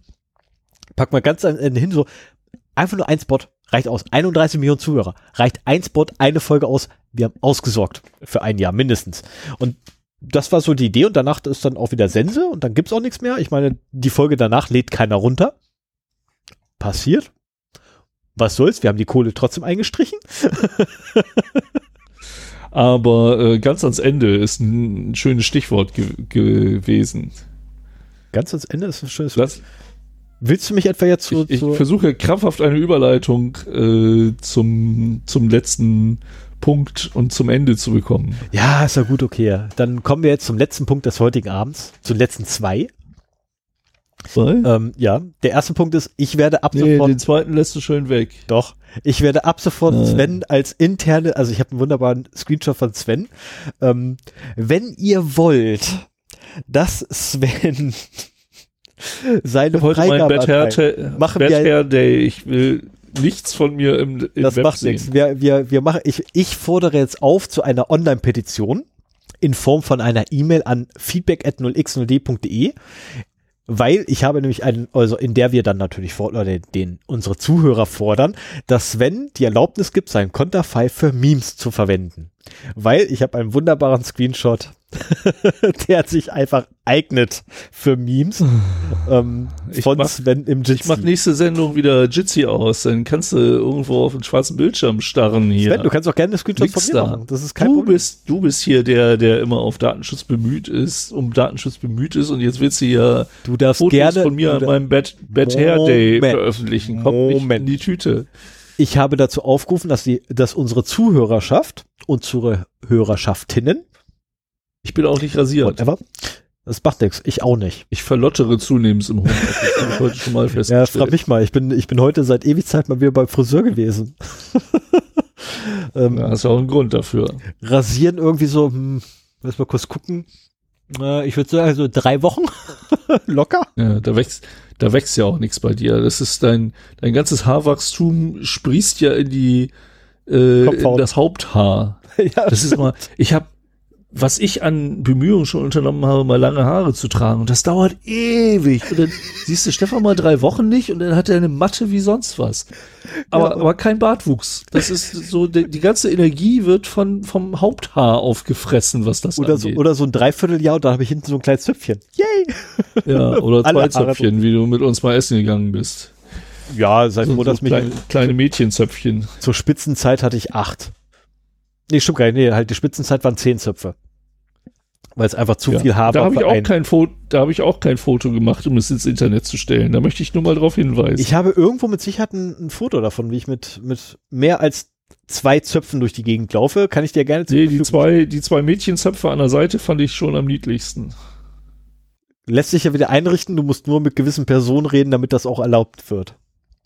Damit Also, das so lange, damit genau. erstmal so lange wachsen darf. Ja, Ja, okay. musst du mit beim Also wenn es davon ein Foto gibt, dann lasse ich vielleicht mit mir reden, meins zu veröffentlichen, wenn seins direkt daneben ist. Habe ich mit Sicherheit. Irgendwo, ich, ich guck mal nach, vielleicht habe ich tatsächlich. Ja, eins. guck mal nach. Ähm, liebe Zuhörerschaft, unter feedback at 0x0d.de, betreff Petition, fordert bitte Sven auf, dass er sein Okay gibt, dass sein Konterfei für Memes verwendet werden darf.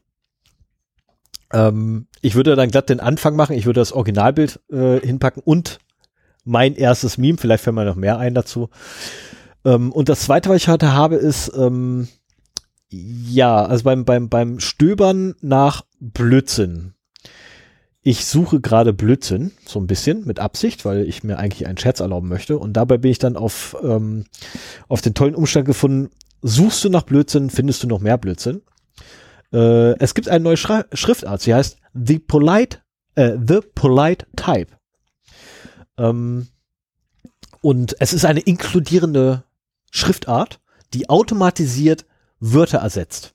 Also Wörter wie Slut beispielsweise, ne, was ja englisches Wort für Schlampe wäre, ähm, wird automatisiert ersetzt durch sexuell aktive Frau. Oder auch, ähm, also ist wirklich sehr inklusiv. ja, Oder auch, tatsächlich. oder auch so schöne Sachen wie Bitch ist auf einmal ein, ein weiblicher Hund, was stimmt übrigens, was tatsächlich die, die originale wörtliche Bedeutung des Wortes Bitch ist, ist tatsächlich ein äh, Female Dog. Ähm, und so weiter und so fort. Aber lustigerweise, ähm, ein, ein, ein antisemitischer Nazi-Bitch. Das antisemitisch und das Nazi wird nicht korrigiert. So viel zum Thema Ja, weil Diskriminierung. Das ist, ähm, äh, das, okay. also wenn, wenn, Ich, wenn wir müssen übrigens zu einem Ende kommen. Ich habe eben versucht, den Cursor vom Monitor zu wischen. mach nichts Ich drauf. glaube, ich bin durch. Ja, ich kann nicht beruhigen. Ich kann auch wahrscheinlich nur maximal zehn Minuten lang lesen, dann ist bei mir auch vorbei. also diese, diese Schriftart ist halt echt, äh, guckt sie euch an. Ich finde sie mehr als furchtbar. Ich finde, das ist so eine Idee, ähm, die hätte man nicht haben müssen. Ähm, ja, äh, um wie funktioniert denn das? Also du kannst, kannst du da eine Font-Datei, eine TTF-Datei runterladen? Äh, nee, ne? Da musst du doch. Ich muss mal kurz gucken, was du runterlegst. Moment, wo ist es? Wo ist es? Wo ist der dämliche Polite-Type.zip. Punkt Zippe. Gucken wir doch mal schnell mal rein, was da drin ist. Speichern. Hin. Ja, du kannst mal weiterreden und ich gucke da jetzt rein. Ja, ich habe es auch schon impackt. So ist er nicht. So, ja, da ist eine TrueType Schriftart tatsächlich drin. Nur eine TrueType Schriftart? Yep. Zwei Megabyte groß. Und ein How-To. Genau, und ein How-To ja von, von Microsoft. Aber es ist so eine. Das ist ja faszinierend, dass das über TrueType geht. Ja. Müssen wir jetzt Angst haben, sind TrueTypes auch äh, ähm, ähm, ähm, aktive Inhalte? Kann man da Java einbetten? Ich befürchte es gerade. Muss man aufpassen, wenn man sich TTF-Dateien installiert, dass man äh, sich kein Virus einfängt? Ist das die neue Generation der Computer-Malware, modifizierte TrueType-Fonts? Das kann ja auch sein, aber dann finde ich auch sehr witzig, dass diese Malware gleich mit ihrem Quelltext zusammenkommt. Ähm Nein, nicht, nicht das, aber wenn du, wenn du mit einer TTF-Datei äh, Wörter ersetzen kannst, in dem, was du gerade schreibst, dann kannst du doch auch andere Sachen wahrscheinlich damit machen. Mit Sicherheit. Mit Sicherheit kann man das. Bin ich mir ganz, ganz sicher. Aber ich, ich, Vielleicht ich haben wir ja einen Schriftexperten und so unter den Hörern. Ich musste es einfach ähm, sagen. Ja. Also mitteilen, dass äh, so ein aus meiner Sicht Blödsinn existiert. Äh, ich bin für Inklusion. Ist das ernst gemeint? Ja, das oder? ist gemeint. Das ist das Schlimme daran. Es ist wirklich ernst gemeint und die wollen halt Bullies entkraften.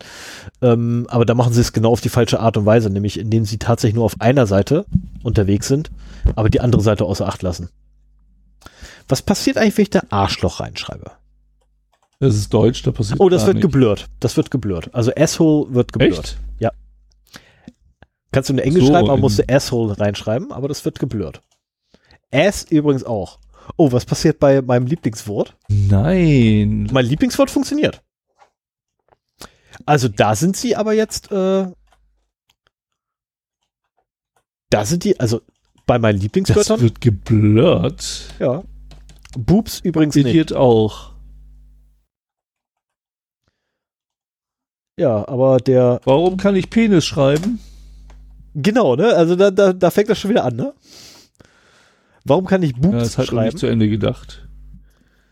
Ähm, ja, ich kann auch Boobs schreiben. Boobs, Penis, Nazi, Anti. Also Son of a Bitch wird in Puppy überführt. Ach ja, Sohn einer Hündin. Richtig. Puppy. Richtig. Nein. ich werde jetzt, oh, mein, mein schlimmstes Schimpfwort wird Puppy sein. du Welpe. Nee, we weißt, du, weißt du, was das schlimm, weißt du, was meine schlimmste Beleidigung für den Hund ist? Du Sohn einer Hündin. Und das muss man sehr, da muss man echt die Reaktion draußen sehen von den Leuten, wenn ich, wenn ich ihn hinterher. Du Sohn einer Hündin, komm her, du! das ist so geil. Ja, geht nicht. Unseres ist eine Tochter einer Hündin. Ja, das geht ja auch. Ist ja geil. Nee, aber ich finde ja, das dann echt so, so schön zum, zum Spaß haben. Ähm, Vielleicht probiert das auf der nächsten Party mal aus und fragt mal nach, was die Leute von halten. Ich persönlich halte sie sehr oh, ja, humoristisch. ja. Genau das. Also humoristisch wertvoll. Das ist genau das, was man, worüber man sich auf einer Party unterhalten will. Ja, ich meine, hey, ich bin auf jeder Party immer gerne gesehen, solange ich wieder gehe. du weißt doch, die, meine schönsten Auftritte bei jeder Party waren bisher meine Abgänge. Ich bin, Wir haben noch nie eine Party zusammen gefeiert, ne? Ja, ist vielleicht doch besser so, glaub mir. Ähm, also, also, zumindest, also zumindest, wenn dort Leute sind, die ich nicht kenne, dann ist das äh, besser so. Weil ich okay. bin, ja, ich bin, ich bin tatsächlich bei Leuten, die ich nicht kenne, etwas ähm, komisch. Sag, sagen wir es einfach so, auf der Einfacher war du, du wirkst durchaus gelegentlich polarisierend, ja, das ist richtig. Das äh, Habe ich auch schon festgestellt. Ich hätte es gesagt, Man muss sich ein bisschen besser kennenlernen, um den, um den netten Kerl äh, dahinter zu entdecken. Ich hätte jetzt gesagt exzentrisch, aber okay, ja, polarisiert ist auch gut. Es ist vielleicht sogar, sogar Polarisiert, also das, das, äh, ja, ja, ja. Aber egal, wir wollen nicht über dich reden. Nein, wir, wollen lieber den über dich reden. hören. Wir wollen über dich und deine Auch Memes nicht. reden. Doch über dein Meme-Gesicht wollen reden. Das ist super. Wir wollen jetzt den Abspann hören und äh, dann daran arbeiten, dass spätestens morgen diese Folge online geht. Das Und mal gucken, ob es da Reaktionen drauf gibt. Das also hin. auch nochmal äh, an, an alle, die das Thema interessiert und die im gesetzlichen Rahmen da weiter forschen wollen. Ähm, ich ich würde mich über eine inhaltliche Diskussion sehr freuen. Vielleicht habt ihr auch noch andere Ansätze, was man verfolgen könnte.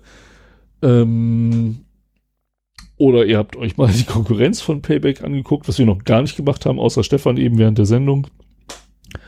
Aber äh, gerade bei sowas, also es, es hat uns einfach Spaß gemacht, mal nachzugucken. Und die ersten Sachen haben wir relativ schnell gefunden, wo wir uns gesagt haben, so, so macht man das einfach nicht. Und äh, das heißt aber nicht, dass wir alles gefunden haben. Ne? Also wenn ihr noch irgendwie Anregungen habt, Ideen, einfach raus damit. Wir diskutieren am liebsten in den Kommentaren, weil da alle anderen mitdiskutieren können, aber auch gerne per E-Mail. Richtig. Ja, und dann würde ich einfach mal jetzt den Knopf für das Outro drück drücken. Vorher möchte ich noch ganz kurz äh, eine Mitteilung an, an Defi, Defi, Dufi, wie, wie spricht man das immer noch aus, ey? Ich meine, der, der, Profi garantiert nicht. Nein, Do, Dofi nicht, um Himmels Willen. Dofi mit Sicherheit nicht und auch Dufi spricht man es mit Sicherheit nicht aus. Das habe ich gelernt gehabt. Das ist, ist ja mittlerweile auch eine Beleidigung, wenn man jemanden Dufi nennt. Aber okay, ähm, ich hatte mich in dem Fall nur versprochen gehabt und wollte ihn eigentlich Goofy nennen. Egal. Ähm, jedenfalls Defi, Defi glaube ich, ne? Also ich, ich spreche es einfach aus wie den Defibri- Bei E. Defibrillator, ne? weil D Doppel E F I oder VI, hab's wieder vergessen, egal. FI, ähm, ich warte immer noch auf eine Antwort auf meine E-Mail. Wollte ich ihm mal sagen. Ihr Aber er hat auch schon wieder hier äh, im Kommentar. kommentiert, ne? Ja, ja, ja, ja, aber, aber meine E-Mail hat noch keine Antwort.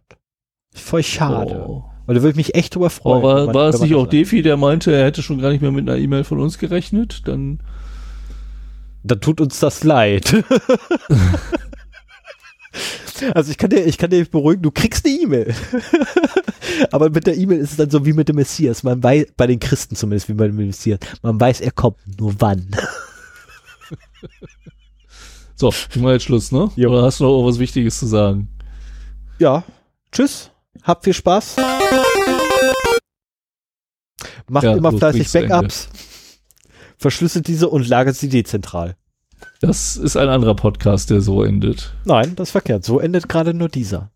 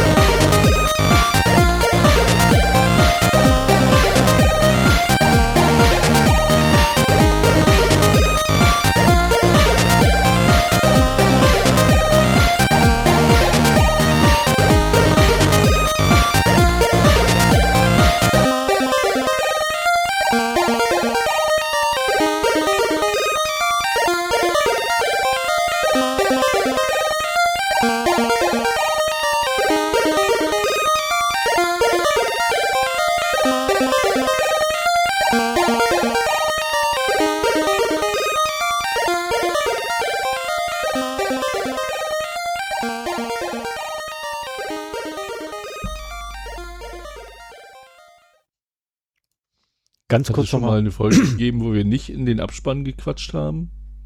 Selten. Also ja, es gab sie schon mal, aber ähm, weil ich gerade hier den Quellcode übrigens habe, ne, von dieser ganz tollen Sprache, die alles ersetzen will, ne? Ähm, die Band Daft Punk. Na, nochmal so nebenbei. Hast Die, du die Ersetzungstabelle da? ja, die ist mit bei, bei dem Source Code, da ist eine CSV-Datei drin. Ähm, die Band Daft Punk wird übrigens dann hinterher zu Bleep Punk. Mhm. Äh, weil Deft bekloppt heißt. Ohne Worte. Also das finde ich, da übertreiben sie wieder. Aber egal, so jetzt äh, würde ich, ich sagen. glaube, sowas will eher ähm, Awareness raisen, also äh, wie sagt man das auf Deutsch? Also ein bisschen Bewusstsein dafür machen, als dass es wirklich ernst gemeint ist. ja, das ist aber egal. So, äh, absurd. Ich meine, gut, was ich jetzt natürlich machen kann, ich kann haufenweise Beleidigungen lernen. Ja, das ist super. Okay. Das ist total geil. Ja, hat's doch was Gutes. Ja, finde ich gut sowas. Ich habe endlich was Papi. Genau. Du Sohn deiner Mutter. Muhahaha. Alles klar. Macht's gut. Wir sprechen uns in ein paar Wochen wieder, dann mit irgendeinem anderen Thema. Mit Sicherheit. Ciao. Bis dann. Ciao.